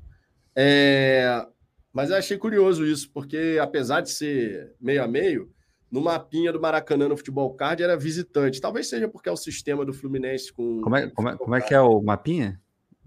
É desse tamanho assim. Ah, tá, tá, tá. É, desculpa, eu. eu... Vai, Você, ó, o Ricardo, eu vi, eu vi, eu vi. Ó, Ricardo, pelo amor de Deus. Eu tô com fome, eu pensei em pizza. Pizza, pizza, pizza, pizza. Nada Que isso, cara? Ó, pizza, cara, pizza, pô, pizza é o triângulo, não é, cara? É. Repare tá que eu fiz assim, ó, é uma pizza, Ricardo. Ricardo, Ricardo. Porra, o Lucas Pereira. Boa noite. Vocês acham que Lucas Fernandes, Gabriel Pires e Eduardo podem jogar juntos? É, eu, eu não entraria com meio de campo assim, não. Não, não, não. Esse meio campo aí eu acho que não dá, não, irmão. Eu acho que esse aí. Esse eu acho difícil, Lucas. É, é acho difícil. Acho difícil. É, esse meio-campo aí eu acho que ficaria muito exposto, cara. É, a, a pegada exposto. no meio-campo, porra, o Lucas de primeiro volante acho que não ia dar muito certo, não, cara. Sinceramente. É, porque assim, é assim, claro, bom, é aquele discurso, né? Bons jogadores você tem que sempre dar um jeito de colocar juntos. Sim, é verdade. Mas para tudo tem um limite. Porque, por exemplo, se você entra com meio de campo sem nenhuma pegada ali de marcação. E eu não estou dizendo ser o pitbull mordedor, não, tá? Porque, por exemplo, o Tietchan faz esse trabalho muito bem, mas ele está sempre muito bem posicionado. Uma coisa que facilita muito o trabalho do Tietchan e que, por diversas vezes, como ele faz tão bem isso, a gente acaba nem elogiando da maneira, inclusive, como merece por diversas vezes, ele está sempre tão bem posicionado que ele não precisa ser o mordedor que vai dar entrada dura nos outros, não, porque ele já está ali tranquilo. Ele já está ali posicionado, pronto para brigar pela bola, porque ele sabe ocupar o espaço. Só que quando você tem jogadores muito técnicos, que gostam de ter essa posse de bola, de ir para frente, de chegar na grande área, irmão, se você coloca só no meio de campo jogador que tem essa vontade de subir, Aí você Aí. pode desvanecer lá atrás. Mas tem uma, uma situação que, deixa eu ver quem foi que botou, e eu concordo. Foi o Marcelo, ele botou aqui, esporadicamente podia sim. Até porque se estiver perdendo, tem que usar os melhores. De repente, numa situação de jogo, aí uma circunstância de jogo. Aí eu acho que pode, até, pode até funcionar. Foi bem, foi muito bem, né? É, circunstancial, não uma coisa que você já é, vá é. fazer isso de saída, né? Circunstancial. É a velha história, né? Ah, você tem dois grandes centroavantes. Irmão, você vai jogar os dois juntos direto, duas torres lá na frente? Não, mas circunstancialmente você pode ter a necessidade de colocar dois caras enfiados lá dentro da grande área, uhum. porque você precisa do resultado e tal. É, circunstancialmente dá para você pensar em fazer algo assim. Aí você poderia, de repente, ah, vou travar um, vou tirar um lateral, coloco mais o zagueiro, libero o meio de campo. Você pode pensar em algumas variações táticas, inclusive, para tentar guarnecer um pouquinho ali atrás, né? Seguindo aqui, ó, outras mensagens aqui. O Bruno Sandi, PK, Eduardo e Lucas Fernandes. Enfim, temos opções. Porra, Esse é, um grande ponto aqui, né? a gente perguntou sobre essa questão no meio de campo e a quantidade de alternativas, variações, assim, foi fenomenal. Ah, rapaz, como é bom a gente poder falar que nós temos opções no meio de campo. como é bom. O Douglas aqui, ó, em resumo, asa. Ó, mais um, ó. Mais Isso um. é carinhoso. Em resumo, é. asa. Como é bom ter elenco. Porra, cara. Douglas, é isso aí mesmo, cara. É isso aí mesmo. É bom. E tem gente, tem gente que ainda continua falando que o, o Texas não botou um centavo no clube.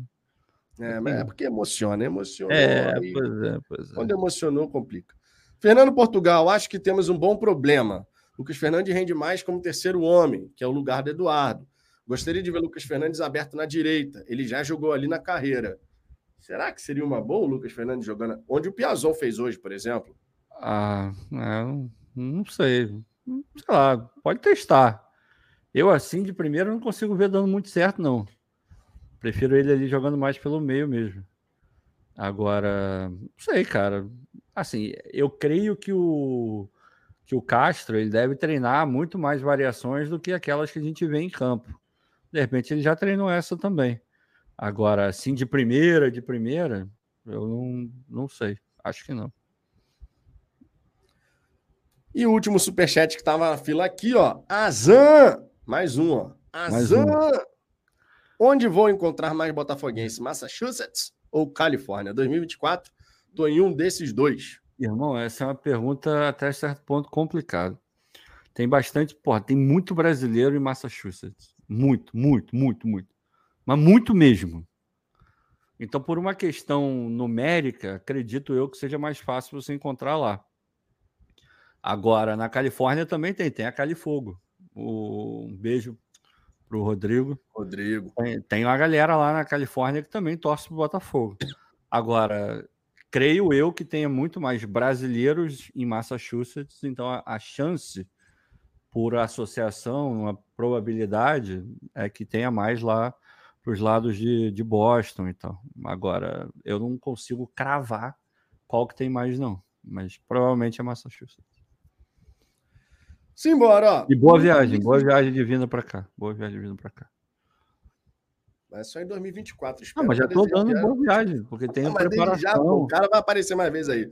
Ô, Alisson, faça o favor de aparecer mais vezes aí no chat. E quando estiver próximo da sua viagem, você fala, estou indo. Que aí depois, inclusive, vocês estão nos Estados Unidos, Ricardo já estará nos Estados Unidos, vocês também podem ir. E é bom que a Copa, América, a Copa América ano que vem vai ser aqui, né? É verdade, é então, é verdade. Teremos, teremos, vários jogos interessantes, ou, ou não, né? Ou não. Vamos ver. Ou não, ou não. Vinícius Martins, cara, Ricardo e Vitor se completam. Porra, coraçãozinho. Porra. Não consigo assistir o canal, ao canal quando está só um dos dois. Porra, sacanagem. Não, aí não, dá uma moral, pô. Dá aí uma não, moral, pô. dá uma moral. Mas quando vocês estão juntos, aí se torna a minha live preferida. Vamos aí junto, tá aí. Obrigado. Obrigado, obrigado. A gente dá agradece. Dá moral, dá moral. Dá moral, dá moral, verdade.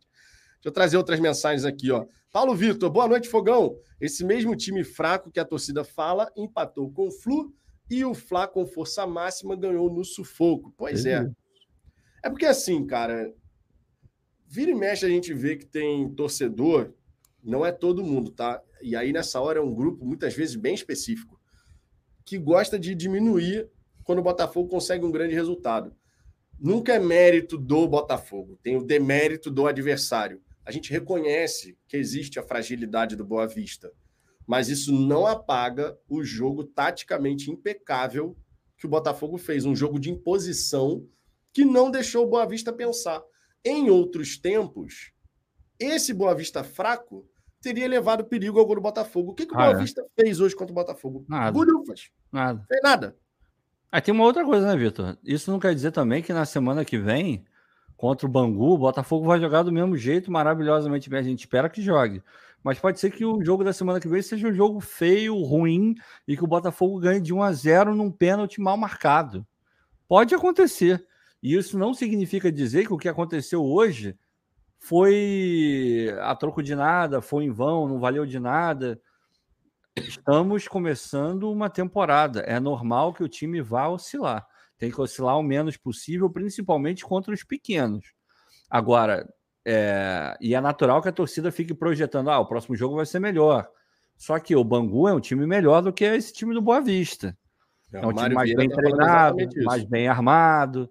Então a gente não pode ir com a, com a expectativa de olhar e falar: ah, bom, a gente jogou contra o Boa Vista, meteu quatro, poderia ter metido oito.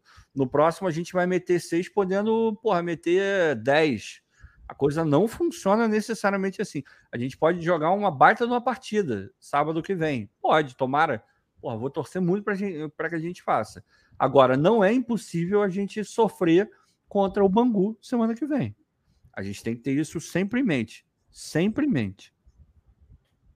É, e, e, esse é um ponto importante, porque assim, futebol não é uma ciência exata. Não. Não é que você, pô, atingiu um nível de, de, de exibição agora. Então, no próximo jogo, a parada vai crescer exponencialmente, assim vai. Não, não é assim que funciona. Quem dera, inclusive, né? Quem dera você engrenasse, pô, a cada jogo você jogasse mais e mais e mais e mais o fato da gente ter uma semana inteira para poder recuperar, treinar, não sei o que, isso ajuda, obviamente. Mas o Bangu, entre as equipes pequenas, Bangu e Volta Redonda, são dois times que estão muito bem no campeonato. É. O Felipe está fazendo um belo trabalho por lá. E a gente não pode Mas simplesmente não. achar que o Botafogo vai enfrentar cones do outro lado. Não, não é o caso. Não, não, é um time que está sendo bem treinado, que está fazendo um bom trabalho. Então, obviamente, o Botafogo é favorito, Porém, do outro lado tem um adversário que tem o seu valor. Sabe a, a única mudança que eu faria? Obviamente. A única mudança que eu faria, eu colocaria o Segovia no lugar do, do Marçal. Eu acho que a gente, já que ele veio para ser uma alternativa para o Marçal, e está claro que ele é alternativa hoje para o Marçal. Não, isso, queria... inclusive, na ocasião da contratação dele, foi. Não, pois é, foi pois é joga nas duas. É. Eu gostaria de ver. Para, tipo, eu não queria que ele entrasse como lateral esquerdo numa emergência, entende? Ainda mais porque ele está chegando no clube. Então, porra, você botar o cara numa fogueira dessa é pesado. Aí a gente sabe como o torcedor funciona, a gente sabe que a primeira impressão, se ele entrar e arrebentar, vai todo mundo falar: não, não precisa contratar nenhum lateral esquerdo, a gente já tem o cara que serve para os dois. Agora, se ele for mal, aí vão até esquecer que ele fez boas partidas como zagueiro. A gente sabe como é que funciona a cabeça da, da maior parte da torcida. Então, eu, se fosse o Castro, eu colocaria o Segovia de lateral esquerdo sábado que vem, para ir já ambientando o cara, entendeu? Eu, eu faria isso. Não, e até para a gente entender se de fato Também. ele é uma alternativa Também. real, assim. Também. Que a gente possa falar, bom, não contratamos um lateral para ser reserva imediato, mas. É, eu, eu botaria. É uma boa ideia, cara. Eu, sinceramente, achei a ideia interessante. Será que o Castro faria isso? É, Tem minhas dúvidas. Ele faria, mas eu adoraria que ele fizesse. Vamos ver, vamos aguardar. O Lucas Pereira aqui, ó. O Raí deveria ter, ter entrado hoje. É, o Raí ele foi relacionado muito por conta da liberação do Daniel Borges, né, para acompanhar o nascimento da filha dele, que tenha tudo corrido bem, inclusive, logicamente. É, não sei se já nasceu, né? A gente não sabe, pelo menos não vi nenhuma notícia falando que já, já nasceu e tal. Normalmente tem, né? A informação acaba saindo e tal. É, mas o Raí ele foi relacionado muito por isso. Eu imagino que o Raí ele vai acabar tendo alguma oportunidade. Hoje foi legal, por exemplo, o Castro dando a chance do JP Galvão, né? ter entrado ali alguns minutos. E olha, esse é o momento ideal para você colocar um garoto. Ah, é. Garoto que está subindo, o time já estava vencendo, jogando bem, não sei o quê. Tu vai e coloca o garoto para ver como é que ele se ambienta, para ver como é que ele vai se adaptar. E não você ter que colocar o garoto numa fogueira danada, ele tendo que resolver, entrar, carregar o piano conforme a gente sempre fazia com jogadores que vinham da base do Botafogo, muito porque a gente não tinha alternativas, não tinha elenco, não tinha nada disso. Gostei dessa oportunidade que foi dada ao garoto, é claro que foram poucos minutos e tudo mais, mas é assim que a gente espera que com o tempo o Botafogo possa lançar suas jovens revelações, né, num time ah. estruturado, para eles poderem ser mais uma peça na engrenagem, e não o elo principal que vai fazer o time chegar aos campeonatos, não sei o quê. Bacana, né, Ricardo? A gente vê que talvez finalmente a gente tenha isso no Botafogo. Ah, é. é... Chega de queimar jogador, sabe? Às vezes a gente coloca muita pressão no jogador, mas não, não faz com que ele entre em situações onde ele possa de fato se sentir à vontade para render aquilo que, que é esperado dele. Então, se puder entrar nesse sistema aí, muito melhor. O jogo resolvido, sem pressão nenhuma. Esse, para mim, é o ideal, sem dúvida nenhuma. E só um, uma outra coisa. É, eu, eu já defendi aqui, galera, que, na minha opinião, o Segovia ele é zagueiro, ponto.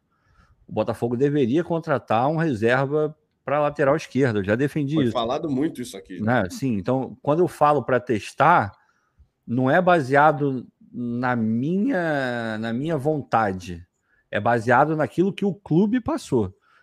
O Botafogo falou que ele é um cara que faz a zaga e a lateral e deu a entender, alguém pode até dizer que não foi nem deu a entender, que o Botafogo de fato falou que ele é alternativa para o Marçal. Então, de novo, não é o que eu gostaria, eu contrataria um lateral, eu odeio esse negócio de improvisação. Agora, do jeito que está sendo colocado pelo clube, eu acho que seria uma boa oportunidade de botar ele para testar. É, exatamente, exatamente. É, isso é isso é obviamente comentado com base naquilo que foi passado de informação, inclusive circulou de informação dizendo não, como Segovia pode fazer as duas e tal, então o Botafogo nesse momento não vai atrás de um lateral esquerdo. A informação que circulou foi essa, inclusive. Então, logicamente, né, a gente espera que um teste como esse possa acontecer. Olha só, Bora, Bill! Vamos respeitar aí a questão da família do Daniel Borges, né, meu querido? Eu nem vi o né? que foi, mas pelo amor de Deus, né? Não, falando, falando que a filha nasceu com a cara do vizinho. Pô, nada a ver, não, cara. Não, não, Momento legal de nascimento de um filho, né? Vamos respeitar aí. Toma um banzinho educativo aqui, só para ficar ligado. Cinco minutinhos aí para pensar, refletir. Até porque, até porque, se for mesmo, o problema é dele, né? Nossa, a gente não tem nada a ver com a vida é, dele. Então, nascimento de uma criança, por um momento legal. Brincadeira fora do, do contexto, eu acho. É, Enfim. Não foi legal. É, Adi Silvane, boa noite. Vamos reclamar de quê? Hoje nada. Hoje de nada. Hoje Ou não, nada. né? Ou não, de repente pode ter alguma reclamação aí, mas da minha não, parte. A reclamação é aquela reclamação de leve, aquela de o time tá meio capenga. O lado esquerdo é muito melhor que o lado direito. A gente tem que é, resolver o lado, lado direito. Essa é uma observação interessante. Ó, é já arrumamos o que reclamar. É, já arrumamos é. o que reclamar. Acho que a única reclamação que eu teria hoje é essa, cara, sinceramente. O lado direito, ele já preocupa a gente desde o ano passado. Já, já. E uma coisa que eu acho que a gente tem que considerar nesse começo de temporada, é claro que a gente espera que cheguem reforços, né? É, ponta direita e lateral direita sempre foi falado que são lacunas dentro desse elenco do Botafogo. Mas, assim, algo que a gente tem que considerar nesse começo: Rafael, muito tempo sem jogar partidas consecutivas. Muito tempo mesmo. Piazon, reserva absoluto na maior parte da temporada passada. Quase não jogava e quando entrava eram uns minutinhos aqui. São Paulo e Inter foi exceção. Gustavo Sauer também, muito tempo machucado. Ou seja, os jogadores ali que estão entrando nesse momento são jogadores que não tiveram sequência de fato.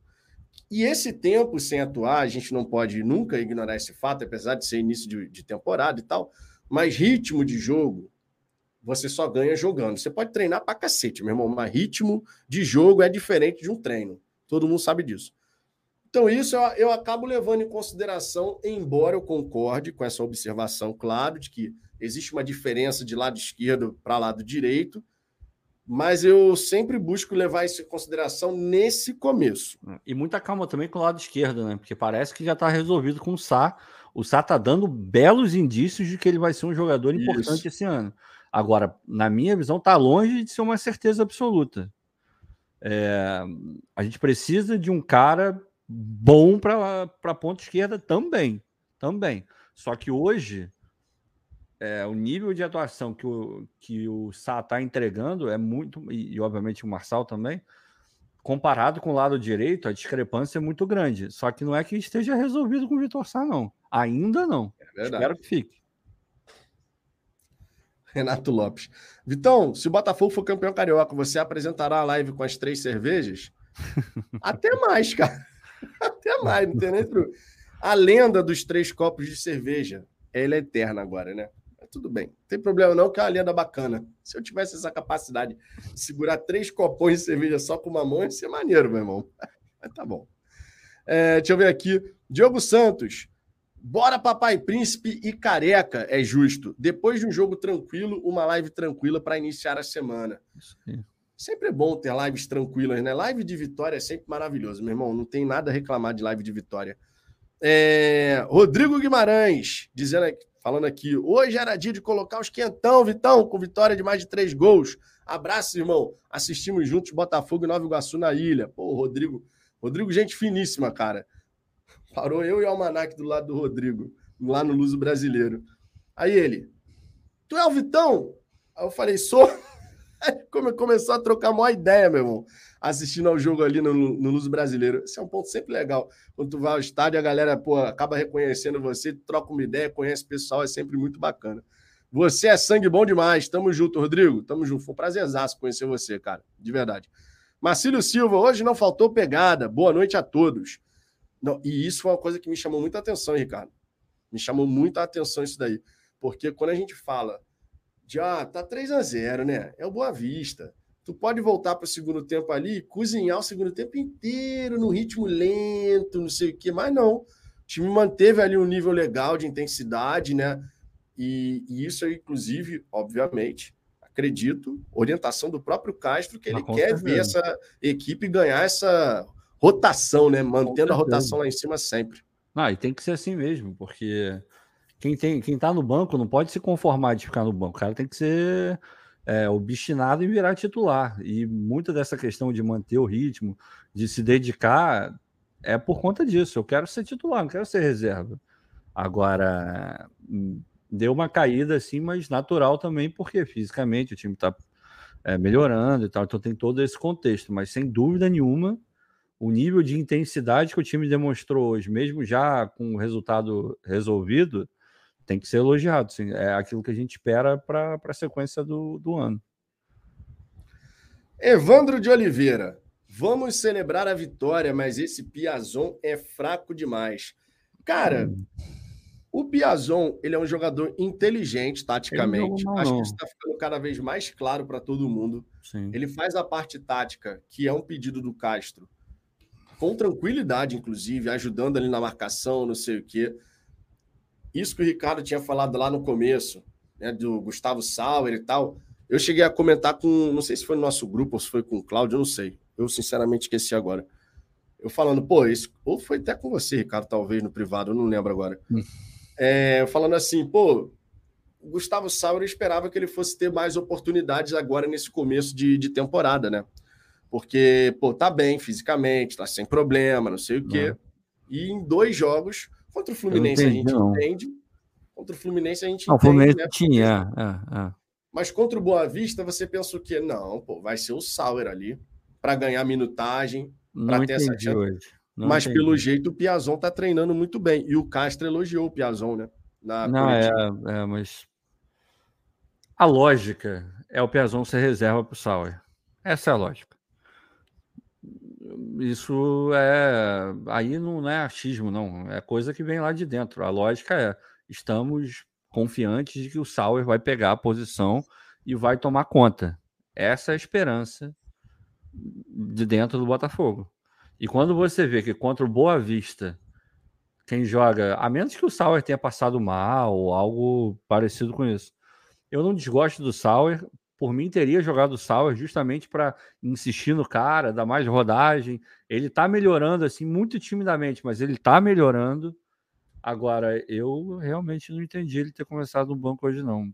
Deve ser alguma coisa que a gente não tem notícia, né? Mas Achei esquisito. Pode ser meramente, de repente, as atividades na semana. Não, ele entendeu ser, que o está merecendo mais pode oportunidade. Ser. Mas, eh, para mim, se for isso, é pior ainda.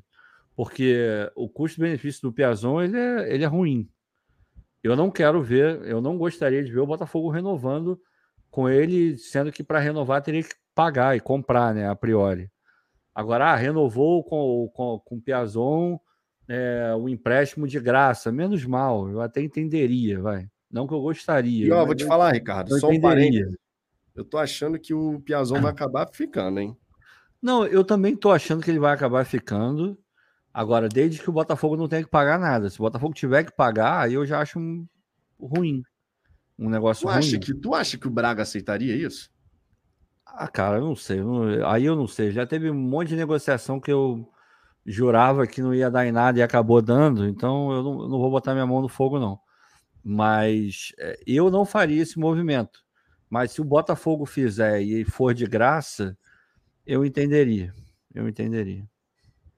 É, eu acho que no contrato do Piazon não tem opção de compra, não. Acho que não tem nada definido nesse sentido. Eu, eu, eu, eu não me lembro na época de ter. O que eu lembro era algo em torno de um milhão e alguma coisa de, de euros. Mas eu posso, obviamente, estar equivocado porque faz muito tempo. Né? obviamente. Douglas Barros, Tiquinho Soares é soda. Ele é Pô, foi bom, né? Ver o Tiquinho Soares desencantando. Ah, e, e, não só isso, né? O Tiquinho Soares desencantando, mas ó, participação no jogo, no jogo, como já tinha feito em outros jogos, logicamente, né? A gente sabe que ele tem uma participação na construção e tal. Mas hoje, pô, assistência, dois gols, um belo jogo do Tiquinho Soares, né? Ah, belo jogo. A gente já, eu lembro de ter falado aqui, foi até uma live que eu fiz sozinho. Foi um pós-jogo desse qualquer aí. Acho que foi o último jogo até. É... Porra. Ah, Ricardo, você está preocupado com, com o Tiquinho? E, e na, naquela altura me perguntaram sobre o Tiquinho e sobre mais alguém. Eu acho que foi o Marçal, mas não, não tô certo. Aí eu falei, não, zero. Zero preocupação com o Tiquinho. Zero preocupação com o Tiquinho. É óbvio que ele vai ser muito importante. Ele é um craque absurdo. Não, não é, mas ele é muito bom jogador. Ele é acima da média. Ele é acima da média. E para o Botafogo, mais ainda. Um elenco está sendo montado, é, ano após ano melhorando, qualificando e tal. Ele é um baita de um atacante. Um baita de um atacante. Começou mal a temporada? Começou. Fez jogos ruins? Fez.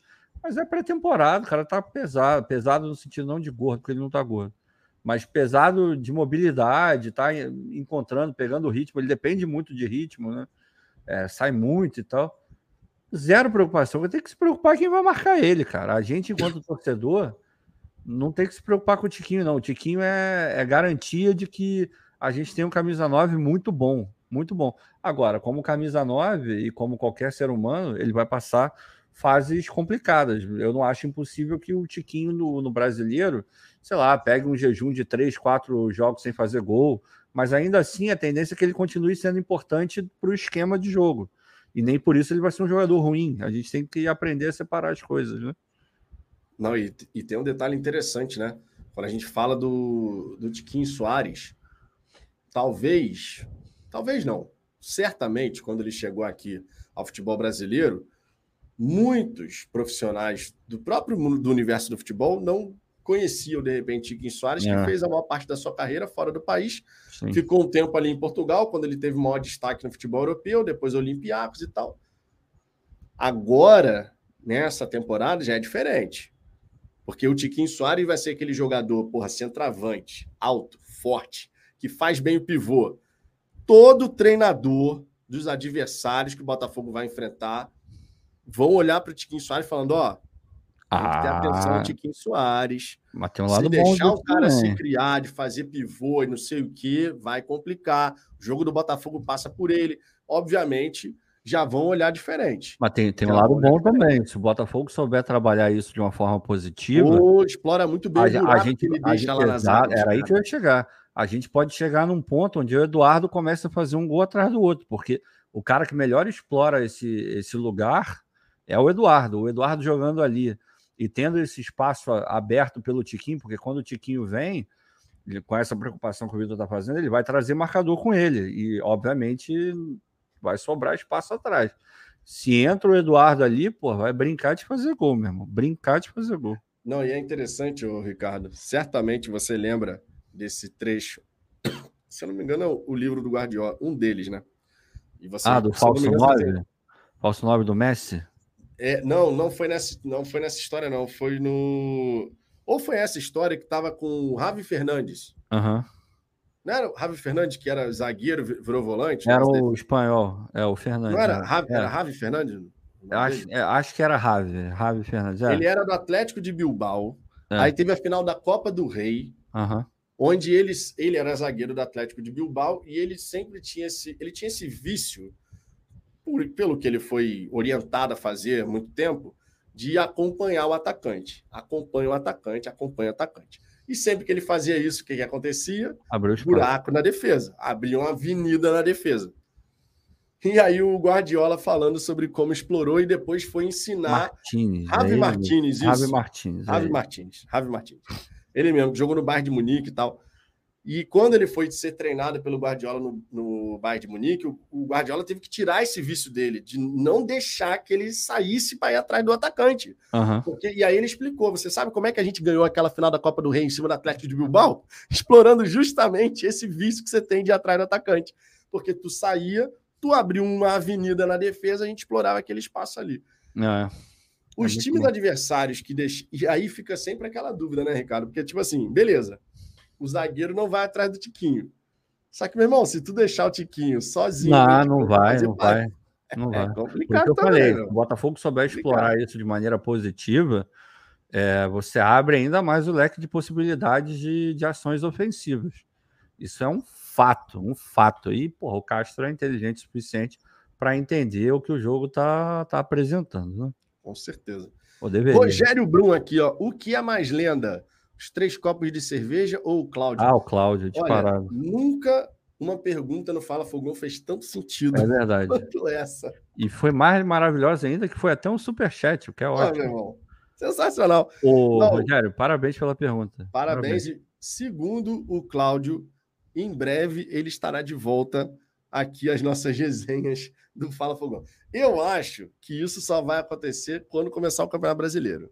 Eu tenho para mim que só quando começar o Campeonato Brasileiro que isso vai acontecer. Estamos no aguardo. Estamos no aguardo. Ai, ai, é, deixa eu ver aqui. Deixa eu ver aqui. Beijo Outras mensagens. Rodrigo Guimarães. Roubando bola sem fazer faltas. É o que peço nos jogos do fogão, Vitão. É o melhor dos mundos, né? Quando você consegue fazer o perde e pressiona. E como foi bem feito, por sinal, com grande destaque para ele, Gabriel, Gabriel Pires. Pires. Rapaz, impressionante o cabelo, como o né? Gabriel né? Pires participa nessa recuperação das bolas, meu irmão. Virou Sansão, virou Sansão. Deixou o cabelo crescer, irmão. Tá, o cara é um monstro no pé de pressiona. Né? Um monstro. Espero eu que o Guardiola não veja o jogo dele. Não, pô, é impressionante, cara. Isso aí, cara, nenhum torcedor pode falar. O homem estava em todas ali. Voando, voando. Todas, voando. todas. Impressionante. Edelson Silva, boa noite, boa partida. Valeu pela evolução do time em alguns aspectos, mas não esqueçamos da extrema fragilidade do adversário. É, não, a gente é. tem sempre que destacar a fragilidade, mas isso não significa dizer deixar de elogiar a belíssima partida que o Botafogo fez, né? Sempre importante. Rafael Vitor, Tiquinho é foda, simplesmente mais um atacante do Glorioso com Francisco dos Santos no nome e que vai brilhar com a camisa alvinegra. Joga Rapaz, ó, eu não sou bom de gravar nome Ih, assim da galera. Me pergunta não. quem era o outro, porque eu, eu vou. Tô, eu tô perguntando quem era o outro. Ah, alguém vai falar. Alguém vai falar aí, pô. É. Se o Almanac estiver assistindo ainda, certamente ele fala. Ou o é. Almanac só é de bom de resultado, será? O Almanac é bom de tudo, rapaz. Porra, respeita o Almanac, pô. Que moral é o Almanac, que moral. Que moral, porra. Aí, mas aí, Francisco dos Santos, quem era o outro? A galera aí que, que é entendedora. Aí, caralho, vai ser foda, né? Daqui a pouco era o Garrincha, o idiota.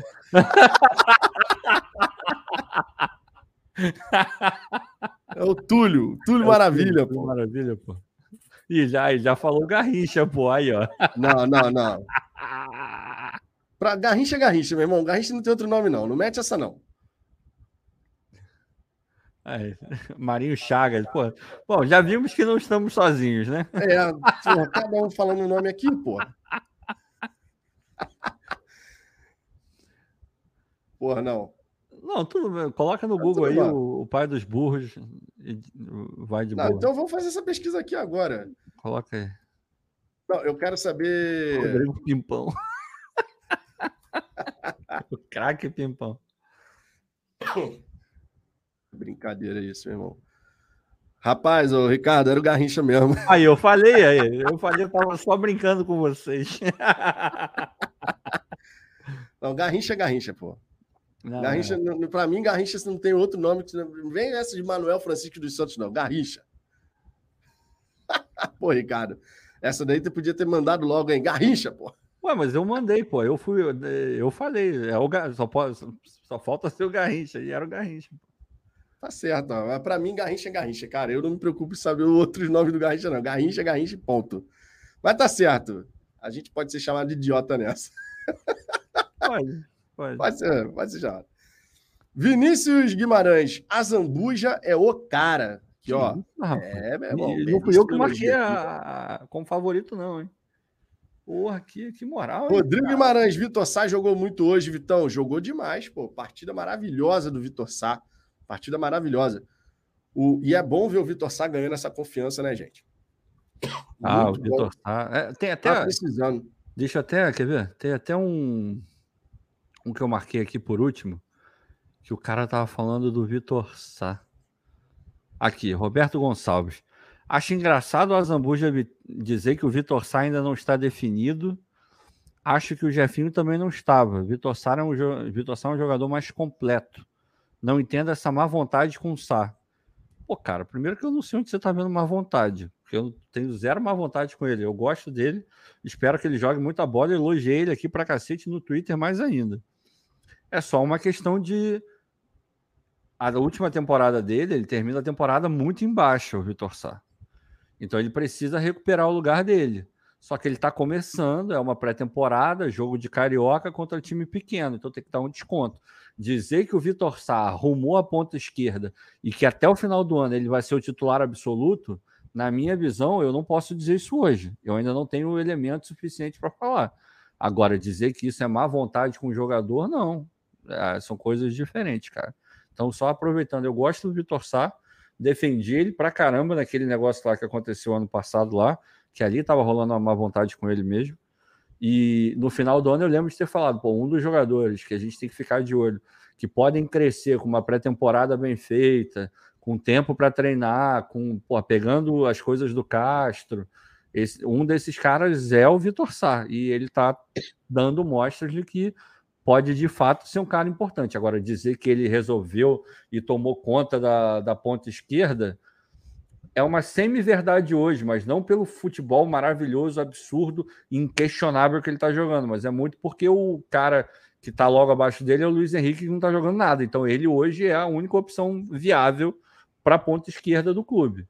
Agora, se o Luiz Henrique estivesse jogando num nível muito bom, a gente teria uma, uma disputa boa, porque o Luiz Henrique pode jogar muita bola, né?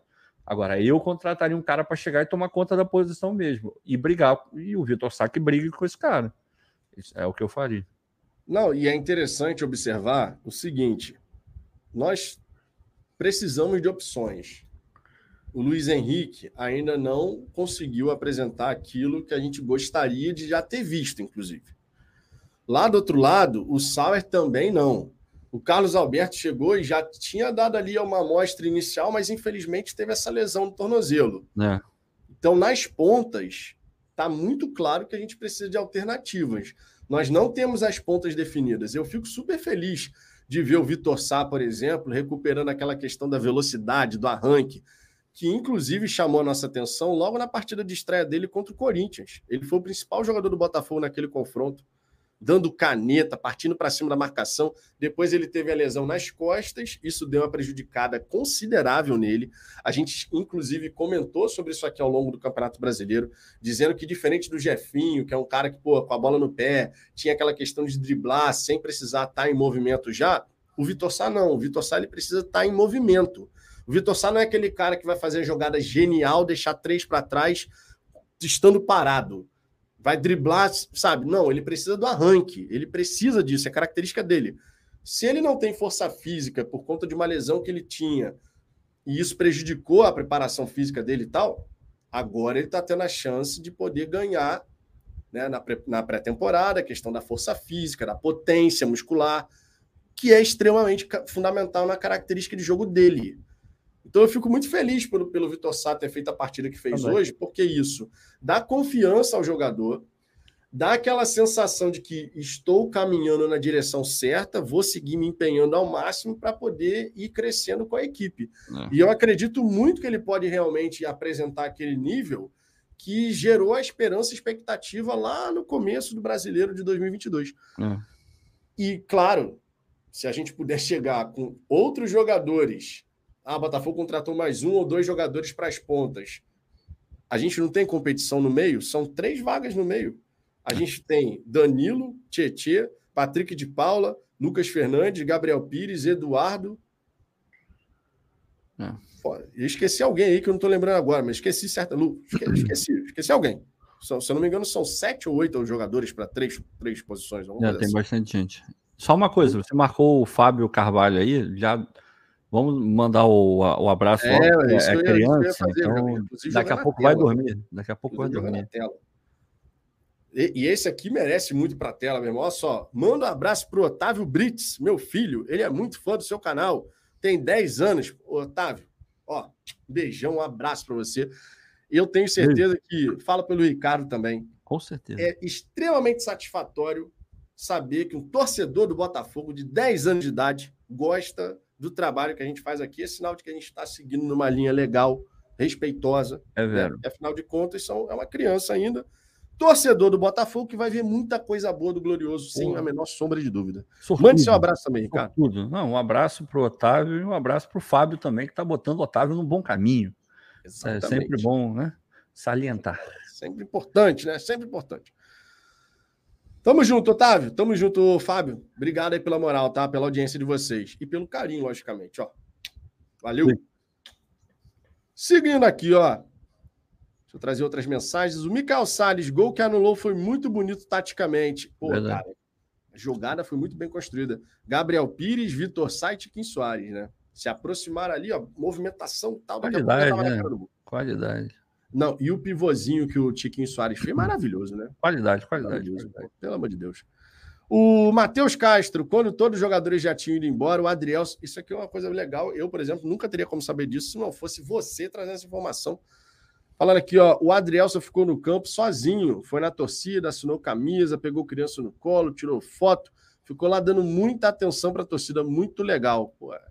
O Adrielson já caiu nas graças da torcida pelo futebol Ai, apresentado. Tomara, tomara, que a gente não tenha que vender ele no meio do ano, cara. Ele é muito Rapaz, bom. Eu, eu, eu, estou receoso da saída do Adrielson no meio da temporada. Ah, eu, eu, eu, eu tenho quase certeza que ele vai sair no meio da temporada. E não é informação, não, é, é feeling mesmo, né? É porque, porra, é novo, tá jogando pra cacete, é valorizado. Tinha time da Alemanha de olho nele já. Acho difícil segurar o Adrielson. Uma pena, porque joga muita bola. Não, e, e nessa daí, meu irmão, nessa daí, o Botafogo vai fazer uma grana, pelo menos em tese, né? Ah, é. Uma grana muito violenta, porque além de ser novo e tal, a gente tem que lembrar que o Adrielson chegou só pagando as luvas de salário. Ah, né? porra, isso aí, isso aí foi, foi brabo mesmo. Isso aí é Mazuco, porra, Mazuco. E o Brito, né? Não, não claro, claro. Com claro. O Brito e, tal. e o Mazuco que foi sensacional. Eu digo, eu digo mais do Mazuco porque o Mazuco teve que convencer o cara a não ir para o São Paulo e vir para o Botafogo, né? É, e parece acho que o Internacional estava de olho nele também. E, meu irmão, que contratação absurda foi o Adrielson. É, tomara que a gente não precise, né? Na janela de meio de ano, que a gente sabe que é a principal janela do futebol europeu. É a Sim. janela onde os caras estão reforçando ali durante o período de férias e tal. Tomara que a gente não precise se desfazer. Claro, a gente sabe que eventualmente o Adrielson, jogando pra caramba, ele vai acabar saindo. Vai, vai. Futebol brasileiro. Ele vai sair, né, né Vitor? A verdade é essa. É, ele é muito novo. A é gente é muito bom jogador, quando, novo, bom jogador. pra caramba. Vai, vai sair, assim. E, e agora, se é vier alto, a sair, que a gente tenha realmente um jogador que chegue para poder fazer dúvida. uma reposição à altura, né? Sem dúvida. Sem dúvida nenhuma. É, Vini Nascimento, fala Vitão. Hoje estava atrás do banco de reservas, fiquei impressionado com o Piazon, fez excelente partida. É muito engraçado isso, cara. Na mesma live a gente tem esse Piazon é fraco demais, daqui a pouco. Ele fez um bom jogo, ele fez um bom jogo, ele não jogou mal porque ele tinha que fazer, ele fez. Em vários momentos ele, ele fez, foi bem. Agora, é um cara que você super pode contar? Eu acho que não. Acho que a gente precisa de um jogador que seja mais incisivo, que seja tão inteligente quanto ele, taticamente, mas que também agregue, pô, em bola dentro do gol, que dê passe para gol, porque é ótimo ter uma função tática, é maravilhoso, faz o time jogar. Agora, se você puder de fato é, contribuir de maneira mais efetiva, esse é o melhor dos mundos. E o Piazon não consegue, não tem conseguido fazer isso. Infelizmente, senão eu adoraria que ele ficasse, mas o custo-benefício dele, na minha visão, não é não é válido para você renovar, ainda mais se você tiver que realmente botar uma grana na, na transação. É, tem essa situação. Agora, só uma questão aqui, uma curiosidade. Curiosidade, quero ver como é que tá a cabeça do Botafoguense em relação a isso. A gente falou aqui do Adrielso agora, né? Quanto que vocês acham que seria uma. Porque sempre surge aquela questão, né? O Felipe Brilhante colocou aqui. Só não pode sair por três mariolas. Um zagueiro com 24 anos de idade jogando a bola que o Adrielso está jogando. Quanto que vocês acham que um clube europeu ofereceria? E, obviamente, considerando o valor que o Botafogo poderia negociar mesmo, né? A partir ah, de qual valor o Botafogo toparia negociar um zagueiro de 24 anos jogando muita bola? Menos de 5 milhões de euros, para mim, seria um absurdo. Menos de 5. Não acho que dá para forçar para cima essa barra, não? Não, não. Eu tô, eu tô botando o mínimo possível. Qualquer coisa abaixo de 5 milhões, para mim, não tem que ter nem conversa. Agora, ah, saiu o Adrielson por 7 milhões, 8 milhões. Eu acho bem vendido. Eu acho bem vendido. E se eu não me engano, como a, a não ser que na negociação com o Botafogo, o, a, os agentes do Adrielson tenham ficado com uma fatia dele, né? É, eu não sei se ele é 100%. A gente não sabe se o Botafogo tem 100%, 100% é. mas imagino que o percentual seja bem elevado. É. É, o Felipe Brilhante já foi para 23 milhões de euros, Felipe. Aí. Aí 23, tu, jogou essa aí, aí você não vai ver mesmo.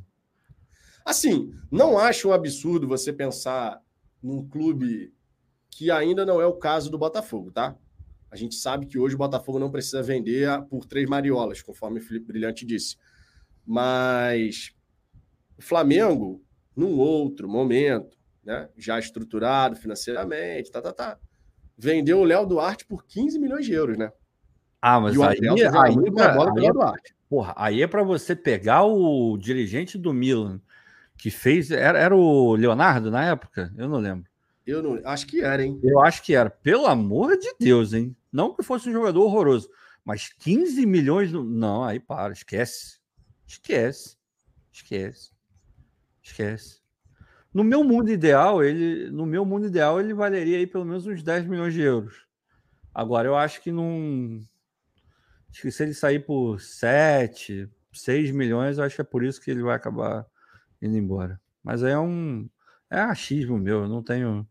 Não tenho como cravar, não, mas eu ficaria por aí. Por menos de 5 eu vou achar um absurdo. Se conseguir mais de 10, eu vou falar, cara, que negócio do cacete. Agora, ah, bateu 8 milhões, 7 milhões, eu já fico ok, foi uma boa venda. É, agora, obviamente, né? A gente está falando disso aqui porque a gente sabe que existe a possibilidade, era a curiosidade que eu tinha para saber aqui como é que funcionava a cabeça da torcida. Claro, nesse cenário da live, né? Porque a torcida do Botafogo é muito maior do que a galera que está aqui na live, ah, logicamente. Ah, claro, é só uma pequena amostra. Pequena amostra. É... Mas eu espero, claro, que o Adrielson possa ficar essa temporada inteira. E aí, ah, terminando também, a temporada, também, também. Né? aí a gente negocia o jogador. Mas tomara que assim seja, né? Assim, capacidade para fazer isso o Botafogo tem. Cara, não, eu prefiro segurar esse zagueiro que tá jogando bola pra cacete. A gente tem chance de ganhar a Sul-Americana e com o Adrielson a chance aumenta. Então, pô, o prêmio da Sul-Americana é mais do que paga o período que você vai manter o cara aqui. Né? Então, assim, isso tudo, obviamente, tem que ser pensado né? O Botafogo não precisa sair vendendo desesperadamente, porque o jogador ficar também significa fazer dinheiro. Sem né? A gente tem que lembrar esse ponto da história. Marcílio Ribeiro, boa noite, galera. Atuação de galo do Gabriel Pires, PK muito bem também.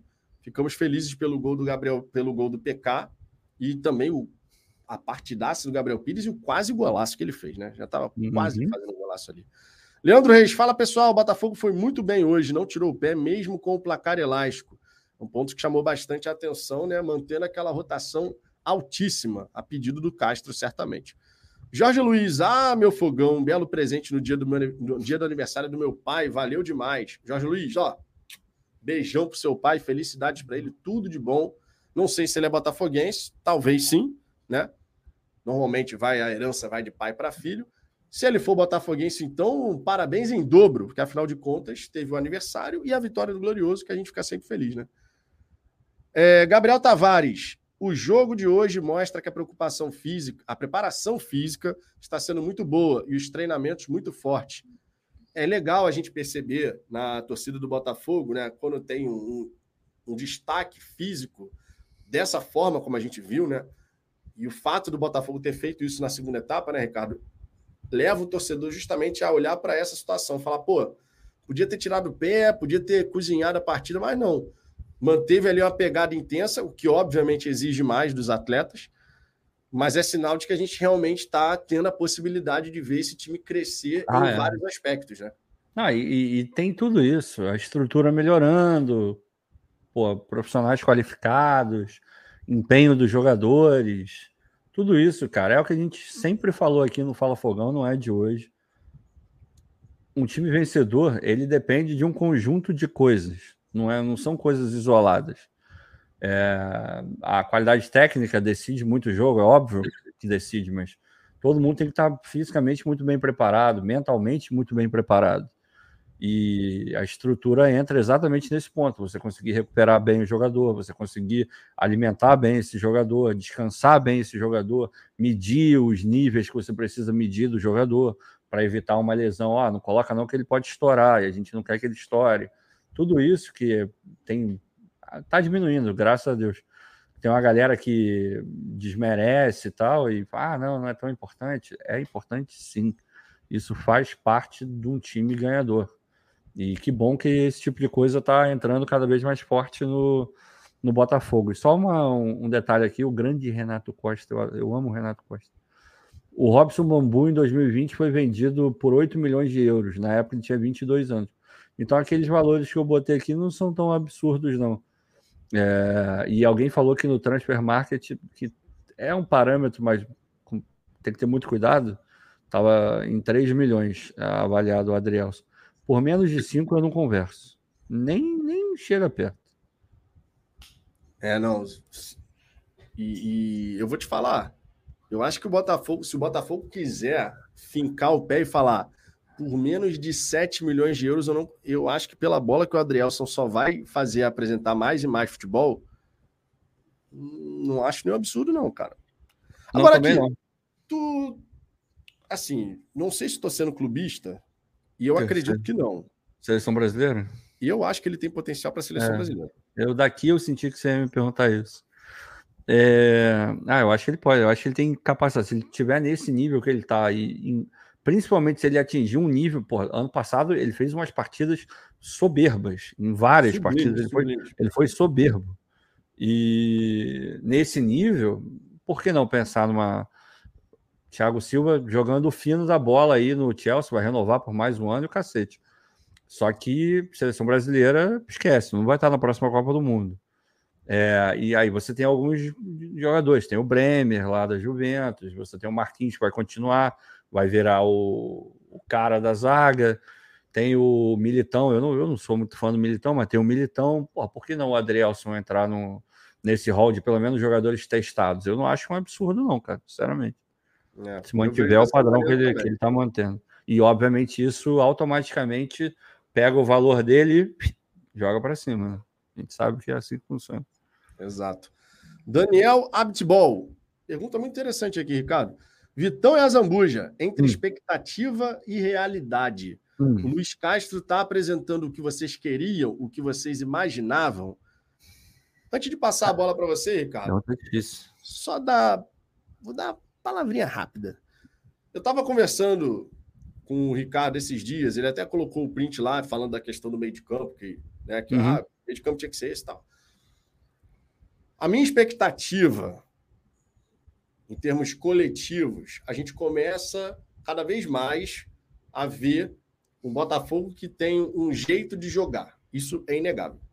Você tem o jogo posicional, você tem lá os jogadores nos seus quadrantes se movimentando, fazendo não sei o quê, faz a pressão pós-perda, forma os triângulos, linha de passe, figura do terceiro homem. Isso tudo a gente consegue ver. E um jogo pode ser melhor executado do que outro, isso acontece, nem todo jogo os jogadores vão estar fazendo fino da bola, também é verdade mas você consegue ver padrões. Ofensivamente, eu acredito que a gente precisa ganhar mais consistência. Acho que, acredito que para a gente alcançar aquele Botafogo Way que talvez todo mundo tenha imaginado, pegando até as outras equipes do Luiz Castro, de toque de bola e movimentação e tal, não sei o quê, roda daqui, roda dali, chega no ataque e cria situação. Isso a gente ainda não conseguiu ver de forma consistente. A gente já viu em algumas partidas, mas de forma consistente ainda não. Defensivamente, o Castro já deu mostras de que essa equipe do Botafogo tem uma consistência bacana. Não estou falando só por conta da agora Campeonato Carioca, tá? Você pega ali o Campeonato Brasileiro, nós tivemos partidas defensivamente falando muito boas, especialmente, claro, fora de casa. Fora de casa, o time do Botafogo funcionou muito bem defensivamente. Então a gente vê que já tem uma estrutura que tem tudo para progredir. Então, assim, já alcançou aquilo que eu imaginava? Não, não alcançou aquilo que eu imaginava. Eu espero ainda mais. E eu acredito que tem essa margem e tem lastro para evoluir. Mas eu vejo os alicerces necessários para que a gente possa realmente chegar lá. Inclusive, no passado, era a crítica que eu fazia, porque eu não conseguia, na época, ver esses alicerces que hoje eu vejo. Na época, eu falava, cara, tu olha para o time e tu não enxerga nada. Teve uma época na temporada passada que realmente a minha sensação era essa. Depois de um tempo, não. Você foi vendo ali, bom, beleza. Especialmente quando ele voltou. A, a gente teve aquele período dos três zagueiros, que rapidamente ele deixou aquilo para trás. Inclusive, ele falou outro dia sobre isso, né?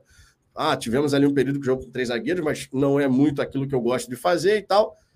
Quando ele voltou com a ideia dele, mas com adaptações à realidade do futebol brasileiro, já tendo entendimento melhor do que, que acontecia no futebol brasileiro, o time começou a progredir e a gente teve um segundo turno, inclusive, muito melhor do que foi o primeiro, em termos de consistência de jogo e tudo mais. Então, hoje, não está do jeito que eu imagino que a gente possa estar daqui a alguns meses.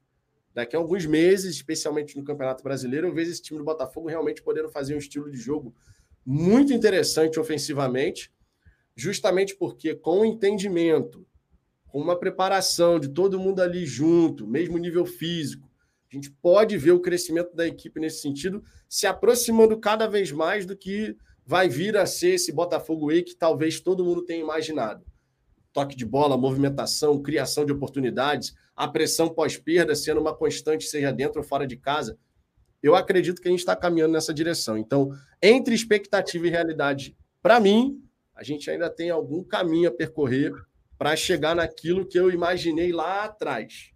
E que a minha expectativa fosse que, de repente, a gente tivesse uma adaptação mais acelerada em relação a isso, em que pese todas as questões, os problemas que a gente teve em 2022. Então, para mim, pelo menos, a gente está caminhando muito bem agora, tem uma base, um alicerce, e a gente vai chegar lá. Pô, cara, a minha análise vai ser bem mais curta. Eu, sinceramente, não faço essa análise agora. Para mim é muito cedo. É, o que dá para analisar é a temporada passada. Em alguns momentos o Botafogo jogou do, de um jeito muito legal, muito convincente. Em outros momentos nem tanto e em algumas partidas até oscilou dentro do mesmo jogo. A gente viu coisas muito boas e coisas muito ruins no mesmo jogo. Nesse momento agora, eu sinceramente não, eu não estava esperando muita coisa. A única coisa que eu espero agora é um time rodando, ganhando dos pequenos, é, tendo dificuldade. Então tá tudo, para mim tá tudo dentro daquilo que seria o normal, sabe? Para mim eu ficaria surpreso se o Botafogo tivesse jogando todo o jogo da forma como jogou hoje. Aí eu ficaria muito surpreso. E também ficaria surpreso se o Botafogo estivesse jogando muito mal. Então, para mim, está mais ou menos dentro daquilo que, que um time em pré-temporada vai acabar entregando. Agora, essa análise de expectativa e realidade, eu acho cedo para fazer, cara para mim, quando começar o brasileiro, é, Copa do Brasil e tal, aí a gente pode começar a querer conversar sobre isso. Hoje, acho muito cedo. Para mim, tá do jeito que, que deveria estar. Tá. Por hora. Birabira, Botafogo fez o que a gente queria há muito tempo. Botafogo se impôs dentro de campo. Isso hoje sem a menor sombra de dúvida. Né? No Boa Vista não tinha nem tempo para respirar em dado momento. O Medeiros, inclusive, na, na narração dele, falou assim: que o, o Boa Vista estava tipo, na lona, né? Tava assim, meu irmão, tá ali já, ó, cambaleando, torcendo para acabar esse round, porque senão já era. O Fabiano Bandeira, inclusive, também falou: pô, se chegasse lá no, no vestiário do Boa Vista, ó, pode encerrar o jogo desse jeito? Tá, tá, pode encerrar. Ah, tá bom. José Lucena, hoje o Zé Elias e o Silas estavam rasgando elogios para o nosso mister na, na ESPN. Até me impressionou os comentários positivos acerca do nosso time. Elogiaram o processo do Botafogo. É, não é muito comum a gente ter esses elogios, não, né? Mas legal, né? Legal saber que abrir espaço para elogiar é, o trabalho né? que está sendo realizado. Elogiar, elogiar quando ganha de 4 a 0 é mole, né? É, Quero ver elogiar quando tem dificuldade com Nova Iguaçu. Aí. aí. quando empata com Nova Iguaçu, ah, o time não tem repertório. Não estou falando que foram eles que disseram isso. Estou falando da imprensa de maneira geral. Né? Empata com Nova Iguaçu, putz, o time está muito aquém. É, hoje na transmissão, ah, dá para fazer um, um, um, ano honesto. Ai, ai. E foi falado isso na Band Esportes? Foi. Assim, eu até entendo. O cara, o cara ele não vê todo o jogo do Botafogo, ele não conhece todos os jogadores. Ele não, não vive da maneira como a gente vive. Então, obviamente, a gente entende um pouco mais de Botafogo do que ele. Não estou falando que a gente entende mais de futebol, mas a, a gente entende mais de Botafogo. Então, eu até entendo que ele é um cara mais genérico, ele comenta jogo de todos os clubes. Agora, dizer que é um time para ser honesto ao longo da temporada, o Botafogo, com esse elenco e com o trabalho do Castro sendo bem feito, pode querer coisas maiores do que apenas ser um time honesto. Para mim, isso é muito claro. Agora, vai conseguir? Aí é uma outra história. É uma outra história. Pois é. Rafael Ramos, Castro tem culpa de nada. Ele faz um excelente trabalho. Se o texto parar de ser 7-1, calma, né, gente? O texto não é 7-1. Ele não, pode não. ter falado de vez em quando um pouquinho mais do que devia. É verdade. Falou melhorou, um melhorou nisso. Melhorou, melhorou. Agora, concordo aqui, fortalecer o elenco vai dar bom. claro que todos nós, assim como o Castro, querem ver o Botafogo tem que melhorar, mais forte. Tem que melhorar, tem que melhorar. melhorar alguns aspectos ali, temos lacunas a serem preenchidas. Rafael Moura, Sauer não é ponta, já passou da hora do Castro se mancar. Cara, ele é ponta. Sauer é ponta, sim. Ele, é ele é, destacando é. lá no futebol português na ponta, inclusive. É, ele é ponta, ele é ele ponta. É. Ele é ponta. Marcelo Almeida, será que o Sauer é uma questão física ainda? Hum... hum acho que não. Acho que não. Acho mais confiança, cara. É. Acho mais confiança. Fisicamente ele parece bem. Pois é. Divanito José, nosso lado direito é preocupante. Sim, falamos isso aqui ao longo da resenha. Precisamos Bastante. ver esse lado direito se fortalecendo, né? É. Era uma preocupação em 2022, segue sendo uma preocupação em 2023 ainda, mas há de melhorar. Há de melhorar. Edelson Silva, Daniel Borges e Rafael estão me fazendo sentir saudade do Saravia. É, daí eu não vou nesse é, caminho, não. Assim. É, foi um pouco além, um pouco além. Saravia deu, deu em, esperança no começo lá de que poderia realmente, mas depois, Bem. defensivamente, a gente percebeu que estava sendo complicado, né? É. Lois Shader, acho que é Lois Shader Braga.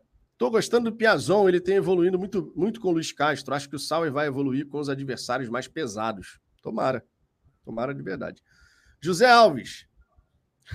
Ricardo, Ricardo, Ricardo gosta de marcar esse Ah, não eu, não, eu gosto de marcar, sabe por quê? Porque é, tem, tem um cara que é o meu maior hater. Eu, eu nem cito o nome desse idiota, porque, enfim, o cara é um imbecil. E olha que eu normalmente não uso esse tipo de palavra aqui. É, mas o rapaz citado aí, ele, ele gosta bastante da minha figura, para não dizer o contrário. Meu Deus. Posso ler a pode. mensagem? Não, pode, é problema nenhum. Problema nenhum. Esse Ricardo já começou falando as neiras, que o ah, torcedor que ficou, ficou irritado com o empate com o Nova Iguaçu, não deveria ter ficado irritado. Peça a esse Ricardo para falar menos besteiras. me ama, né, cara? O cara me ama. é, eu, eu, só não entendo por que, que a, essa opinião dele é válida e a minha não. Quer dizer, eu entendo, só é válida a dele porque é a dele, e não é válida a minha porque é a minha e estou discordando dele. Só por isso. É, é, meio bizarro, né? Uma lógica foda, né? Mas eu estou mantendo só a minha coerência, cara. Eu, depois daquele jogo contra o Nova Iguaçu, eu não gostei, mas eu vim aqui na live e falei, cara, sinceramente, estou cagando pro resultado, porque é, é o Carioca. Por mim, nem o time A estaria jogando, estaria jogando o time B se o time B não fosse tão ruim e mal treinado como é o, o time do, do Lúcio Flávio, que eu espero que seja trocado ao final do Campeonato Carioca, se é que a gente ainda vai ter o projeto do time B, né? A gente tá aí meio suspenso, depende de algumas coisas que o Vitor trouxe aí de entrar em contato com outros clubes e formar um campeonato à parte da CBF, blá blá blá blá. É, se esse time B fosse minimamente decente, bem treinado, era para eles estarem jogando esse campeonato. Então, porra, para manter a minha lógica, a minha coerência, eu não posso ficar puto porque empatou com, com o Nova Iguaçu, sendo que eu nem deveria estar tá vendo o time principal jogar contra o Nova Iguaçu. Porra, qual é o problema? Não tem problema nenhum.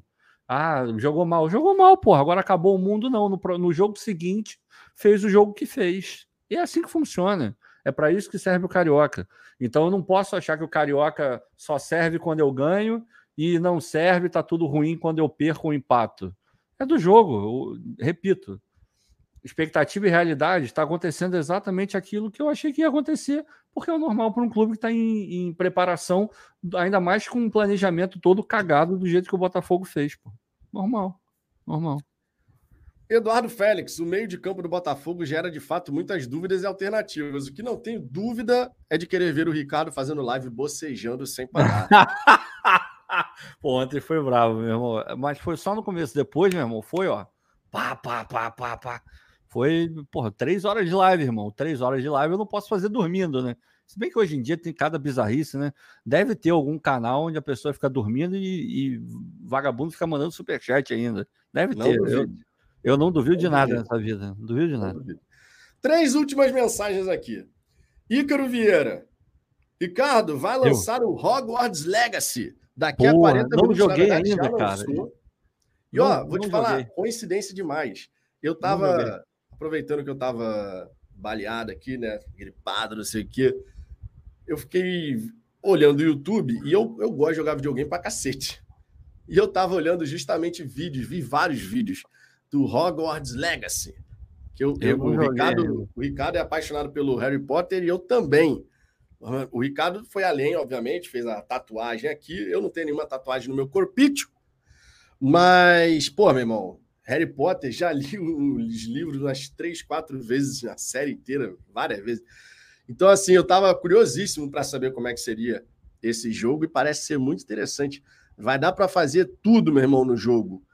Lançar as maldições imperdoáveis e tudo eu mais. Eu vi porra. review, mas para mim já tinham lançado. Estão falando que não lançou ainda, né? É, eu vi review no Caldeirão Furado, eu vi em alguns outros canais também. O jogo parece ser muito bem feito, muito bonito, assim. Deve ser foda, cara. Deve ser foda mesmo. Não, e, e parece que vai ter um, uma história, sabe? Que é legal, né? Sempre esses jogos assim, no estilo RPG, é sempre legal quando você tem uma história, né? Que você hum, vai. Saudade do Zelda. Jogava Zelda? Não, Zelda eu não cheguei a jogar. É, eu... Zelda era foda, cara. Porra. Zelda eu não cheguei a jogar. Eu, eu gosto. Pô, joguei o Assassin's Creed Bom Joguei também. o, o, o Spider-Man. Cara, meu irmão, o Spider-Man.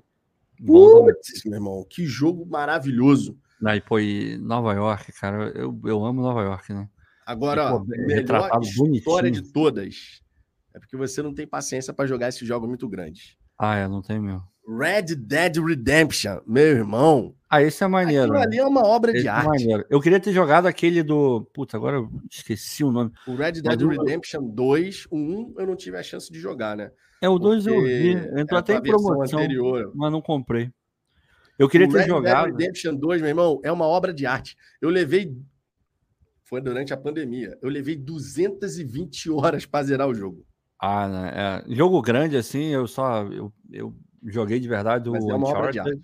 O Uncharted eu joguei, o The Last of Us eu joguei o Uncharted, também. eu zerei a saga, meu irmão. Não, é saga foda, maravilhosa, é por sinal. Foda, é foda. Mas eu queria ter jogado, eu não comprei ainda porque eu sou pão duro. Eu não comprei, mas eu tenho que comprar.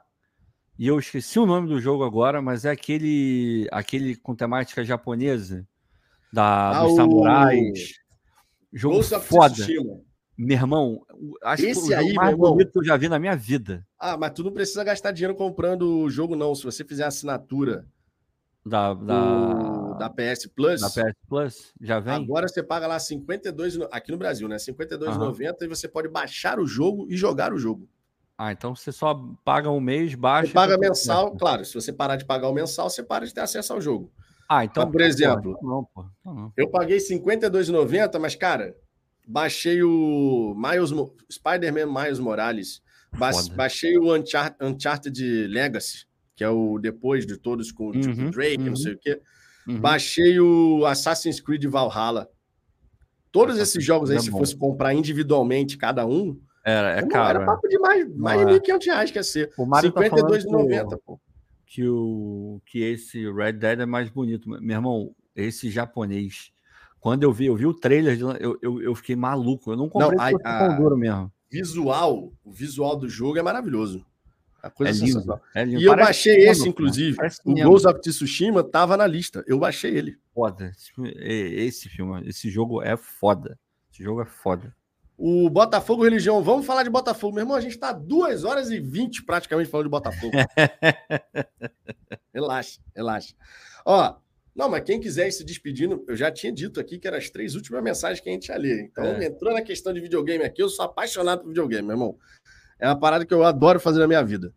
É, e o Hogwarts Legacy, eu tenho muita vontade de jogar, só que para o PS4 só vai lançar em abril. Então teria que esperar, porque eu não tenho PS5, é só em abril. Eu tenho. Eu tenho, você não eu tem. Eu tenho, você. Olha, olha a idade aí. Eu tenho, você não tem. Não, pô, aqui, aqui no Brasil, para comprar um PlayStation 5, é, eu perguntei para o Cláudio quanto que ele conseguiu dele. Ele falou, ah, 4 mil pouco. Eu falei, ah, eu não ah, vou pagar assim. O dele veio direto do, do Paraguai, tenho certeza. Não, pô, mas assim, eu, eu me amarro no meu PlayStation 4 e eu vou ficar com ele durante muito tempo ainda. Você pode ter certeza, porque para comprar na época, pô, dei um duro danado para poder comprar ali. Deu duro mesmo? Deu duro mesmo? Dei duro, pô. Trabalhei para comprar o PlayStation 4. É. É, Felipe Brilhante. Lembro, Ó, outra, outra pergunta importante.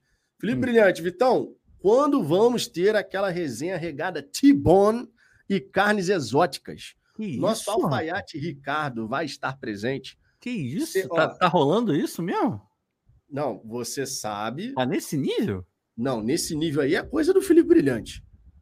Agora, churrasco do Fala Fogão, que pode ser exclusivo, pode, ó, perceba o que eu tô falando. Pode ser exclusivo para membros, porque o Opa. Ricardo já deu a ideia da gente até cobrar ingresso de quem não é membro, meu irmão. Eu, eu, eu tá dei essa ideia, eu não lembro, não, mas. Essa ideia. Essa ideia, eu acho, acho bonita essa ideia. Acho Desse ideia. Essa ideia. E ó, churrasco do Fala Fogão esse ano vai acontecer em julho. Vai acontecer em julho, porque vai ser o mês que o Ricardo estará no Brasil. Tá? Então, no, mês, no ano passado foi em agosto, no, no, no, final de semana, inclusive, do meu aniversário. Esse, esse ano vai ser em julho. E a gente vai ter que ver direitinho, né? Organizar, inclusive, Ricardo, reunião aqui no nosso escritório. Ó. Sem, ninguém está presente aqui. Uhum. Nosso escritório aqui. Temos que fechar essa questão, hum. acredito eu, para poder planejar direitinho essa questão de como é que vai fazer, organizar toda essa logística e tal. Eu acho que tem que ser mas tardar meado de março, porque a gente tem que ah, reservar lugar, churrasqueira, ah, não, é, tem, não, não, vamos, vamos ver. Tem o um negócio do aniversário do, do Almanac também, que é no começo eu queria estar presente também. Então, ah, como eu falei, a minha intenção é ficar um mês inteiro. Eu, sei lá, vou ver se eu compro a passagem logo desse, desse negócio e a gente resolve a, a questão da data. Mas eu gostei dessa história do Tibone e achei interessante. Já comeu o Tibone? Cara, não comi. Não comeu? As carnes mais exóticas que eu já comi. não, mas não é exótica, não é exótica. Não, exótica que eu digo de diferente, que não é aquele usual. É só um corte, é um corte diferente. Mas você, você o... já comeu? Você já comeu filé mignon? Já. Já comeu contra filé? Já. Então você comeu o tibone. Você só não comeu no formato de tibone, porque o tibone ele é exatamente o, a, o contra filé e o filé mignon sacou? O filé mignon, obviamente, é uma parte um pouco menor, porque o tibone, por que ele é tibone? Ele é em T, ele tem um formato de T. Então a parte menorzinha. desse é jeito o... eu nunca comi, não. Pois é, a parte menorzinha é o filé mignon e a outra maior é o contrafilé. É só uma forma de, de cortar. É bom pra caramba. É, desse jeito aí eu nunca comi, não. É... Pô, a...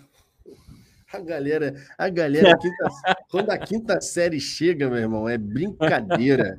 Rafael Vitor, Vitão nem percebeu, deu duro.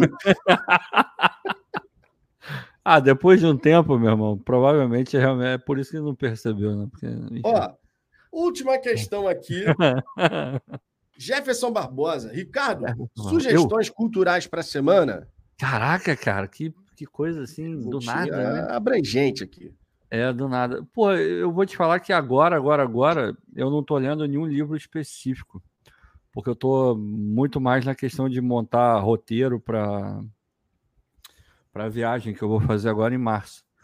Mas tem uma. Vamos ficar dentro do futebol, é uma série boa. É... Vocês já devem ter visto. Aí é porque eu não sei qual canal que passa no Brasil.